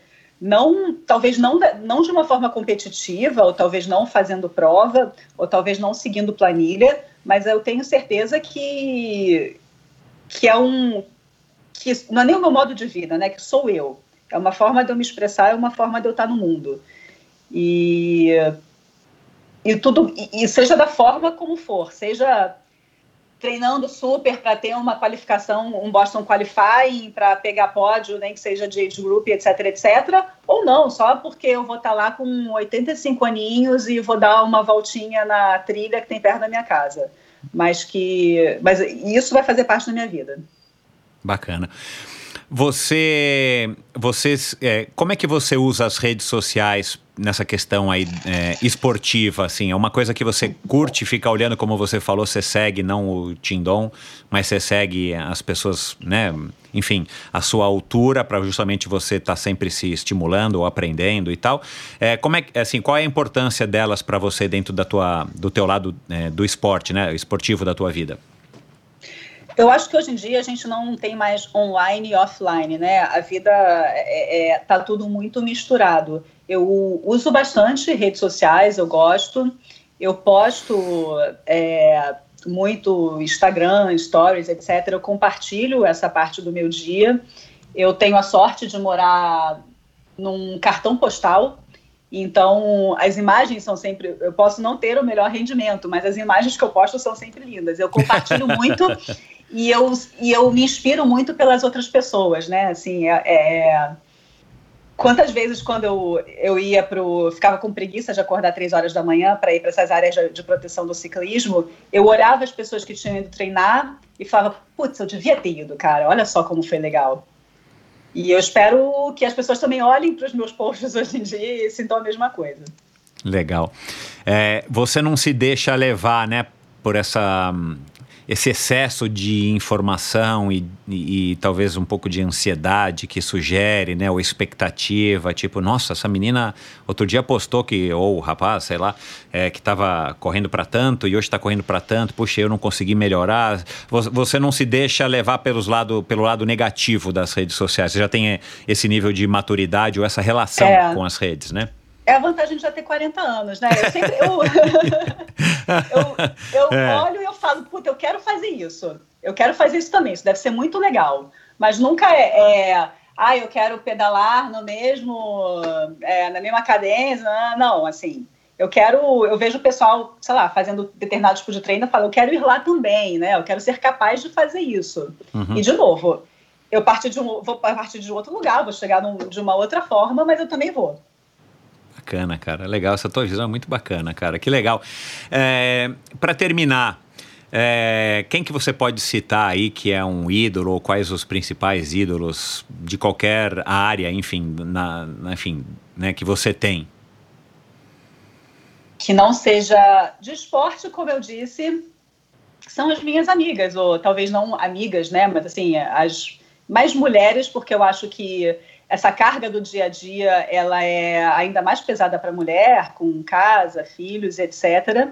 Então, as minhas amigas que conseguem fazer, dar conta de, de tudo isso e ainda treinar e ainda ter um bom desempenho, eu acho sensacional. Eu acho um feito maior do que um, um profissional um recorde, X, é. É, um, é, um profissional que quebra um recorde. Uhum. E não que não seja do esporte, eu acho que meu ídolo é o Anthony Bourdain, que era um chefe, escritor e viajante. Legal, e, é, o, a forma como ele vê a vida também é, é, eu acho muito parecida com a minha, né? Essa coisa de experimenta, se arrisca e que, que a graça está nessas descobertas.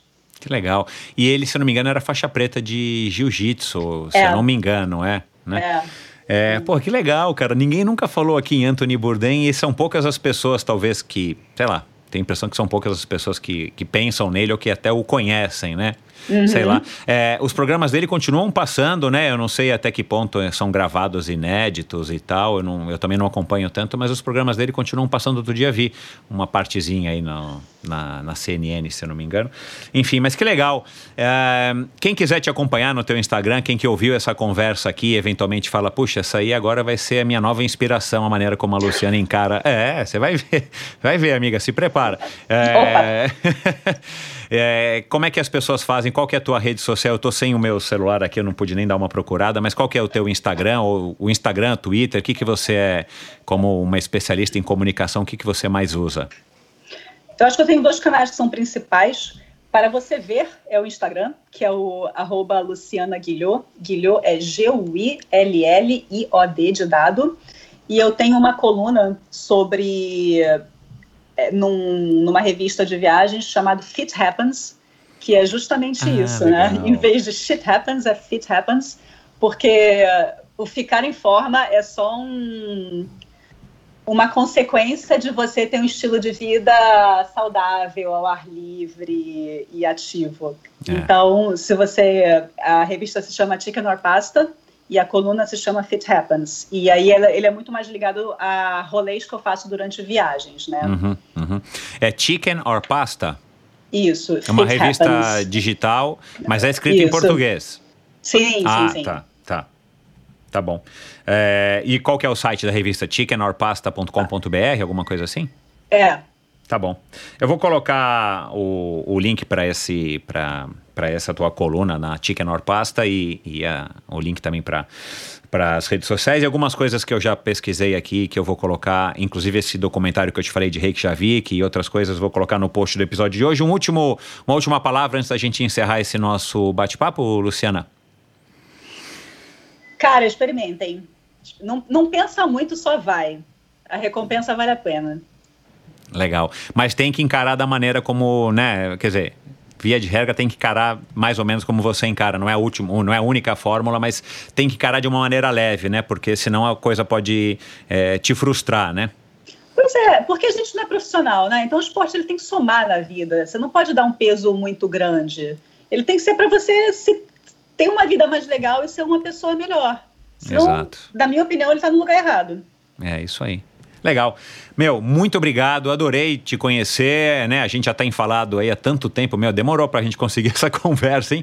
Ô mulher que viaja, meu Deus do céu. Então, eu te falei, vai acontecer na hora que tiver que acontecer.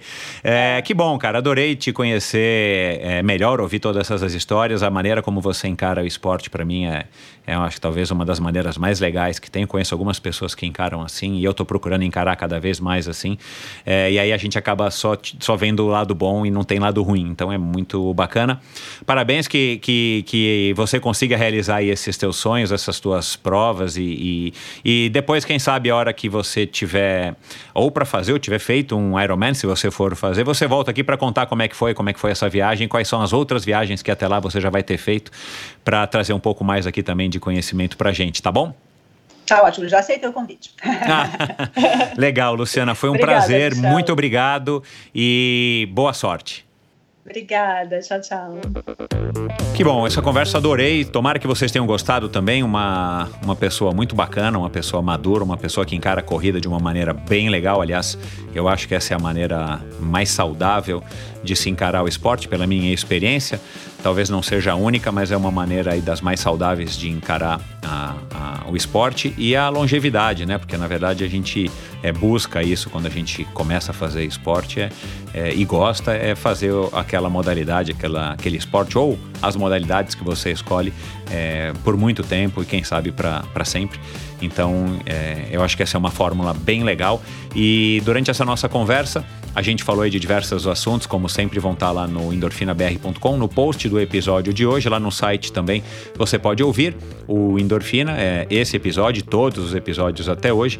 Mas a gente falou aqui de algumas pessoas que foram citadas e que já passaram por aqui, entre elas o Edmilson Amorelli, pai do Igor Amorelli, o famoso triatleta campeão. Um episódio bem legal, com uma pessoa aí com uma sabedoria, uma experiência bem legal, vale a pena. A gente falou é, sobre o Rio de Janeiro e tudo mais. O Walter Tucci teve aqui já faz é, algumas semanas um episódio também que deu bastante o que falar, bem legal. A Valéria Mello, né, o último episódio do ano passado, de 2020, uma moça aí bem legal também que que é, em busca aí das majors. Ela tem um pouco mais de performance, mas encara a corrida também como uma uma forma aí de se transformar, de evoluir, de se entender. Então, um episódio aí bem legal. Se você não ouviu, vale a pena ouvir. Ana Augusta, que eu citei, e o Tindon, né? Claro, o recordista mundial do Ironman, que bateu o recorde aqui no Ironman Brasil já passou por aqui em dois episódios, é, quer dizer, o mesmo episódio, mas na versão original em inglês, onde eu lasquei o meu inglês, e na versão em português dublada. E é isso, pessoal. Espero que vocês tenham gostado. Dê um alô, como sempre eu digo, dê um alô lá para Ana, para Ana, desculpa, dê um alô lá para Luciana nas redes sociais dela. Vou colocar também no post do episódio de hoje os links. Digam para ela aí que vocês conheceram, o que, que vocês acharam legal, tirem suas dúvidas, perguntem. É, e é, para mim, como sempre, no Endorfina BR, meu perfil no Instagram, é, postem, repostem, me ajudem a divulgar esse episódio, todos os episódios de Endorfina, que é a maneira que melhor você pode contribuir para me ajudar a fazer essa mensagem chegar ao maior número de pessoas e impactar e inspirar o maior número de pessoas. Então, muito obrigado pela sua audiência. Até a semana que vem com mais um episódio sensacional e espetacular do Endorfina na versão 2021. Valeu! Quero agradecer aos patrocinadores do episódio de hoje, a começar pela Bovem Energia. A Bovem é uma comercializadora, uma gestora e uma geradora de energia. Assim como para os meus convidados, para a Bovem Energia é um assunto muito sério. É uma empresa sólida e confiável, com profissionais experientes e treinados para lhe oferecer agilidade no atendimento, robustez e competência na condução dos negócios. Saiba mais em bovem.com.br e passe a seguir Bovem Underline Energia. Se você é um empresário que está apto a comprar energia no Mercado Livre, dá uma conferida, tenho certeza de que você fará um bom negócio. De energia, a Bovem entende. Esse episódio também foi um oferecimento da Supagás. Supagás no Brasil, que é representada pela Ultracicle, a empresa dos meus amigos Paulo e Kathleen, e é uma marca californiana de acessórios de ciclismo de alta performance. Patrocinadora da equipe profissional Bora Hansgrohe, ela fabrica fitas de guidão, luvas, meias, suporte de caramanhola, selins e uma grande variedade de acessórios muito legais. Encontre os produtos da Supacas no site ultracicle.com.br e nas melhores lojas do ramo. E a partir de agora, o perfil da Supacas no Brasil agora é Ultracicle, não é mais Supacas BR. Então, vai lá dar uma olhadinha agora no teu Instagram, passe a seguir o perfil Ultracicle no Instagram para você ficar atualizado aí de todos os produtos e as novidades da Supacasa aqui no Brasil. E para você, ouvinte do Endorfina, frete gratuito em compras a partir de 100 reais. Basta digitar a palavra Endorfina no campo de cupom de desconto antes de finalizar a sua compra no site ultracicle.com.br. Esse e todos os episódios do Endorfina Podcast são editados pela produtora Pulsante. Obrigado por ouvir esse episódio do Endorfina. Acesse o endorfinabr.com, vá no post do episódio de hoje para conhecer um pouco mais sobre o meu convidado e alguns assuntos abordados em nossa conversa.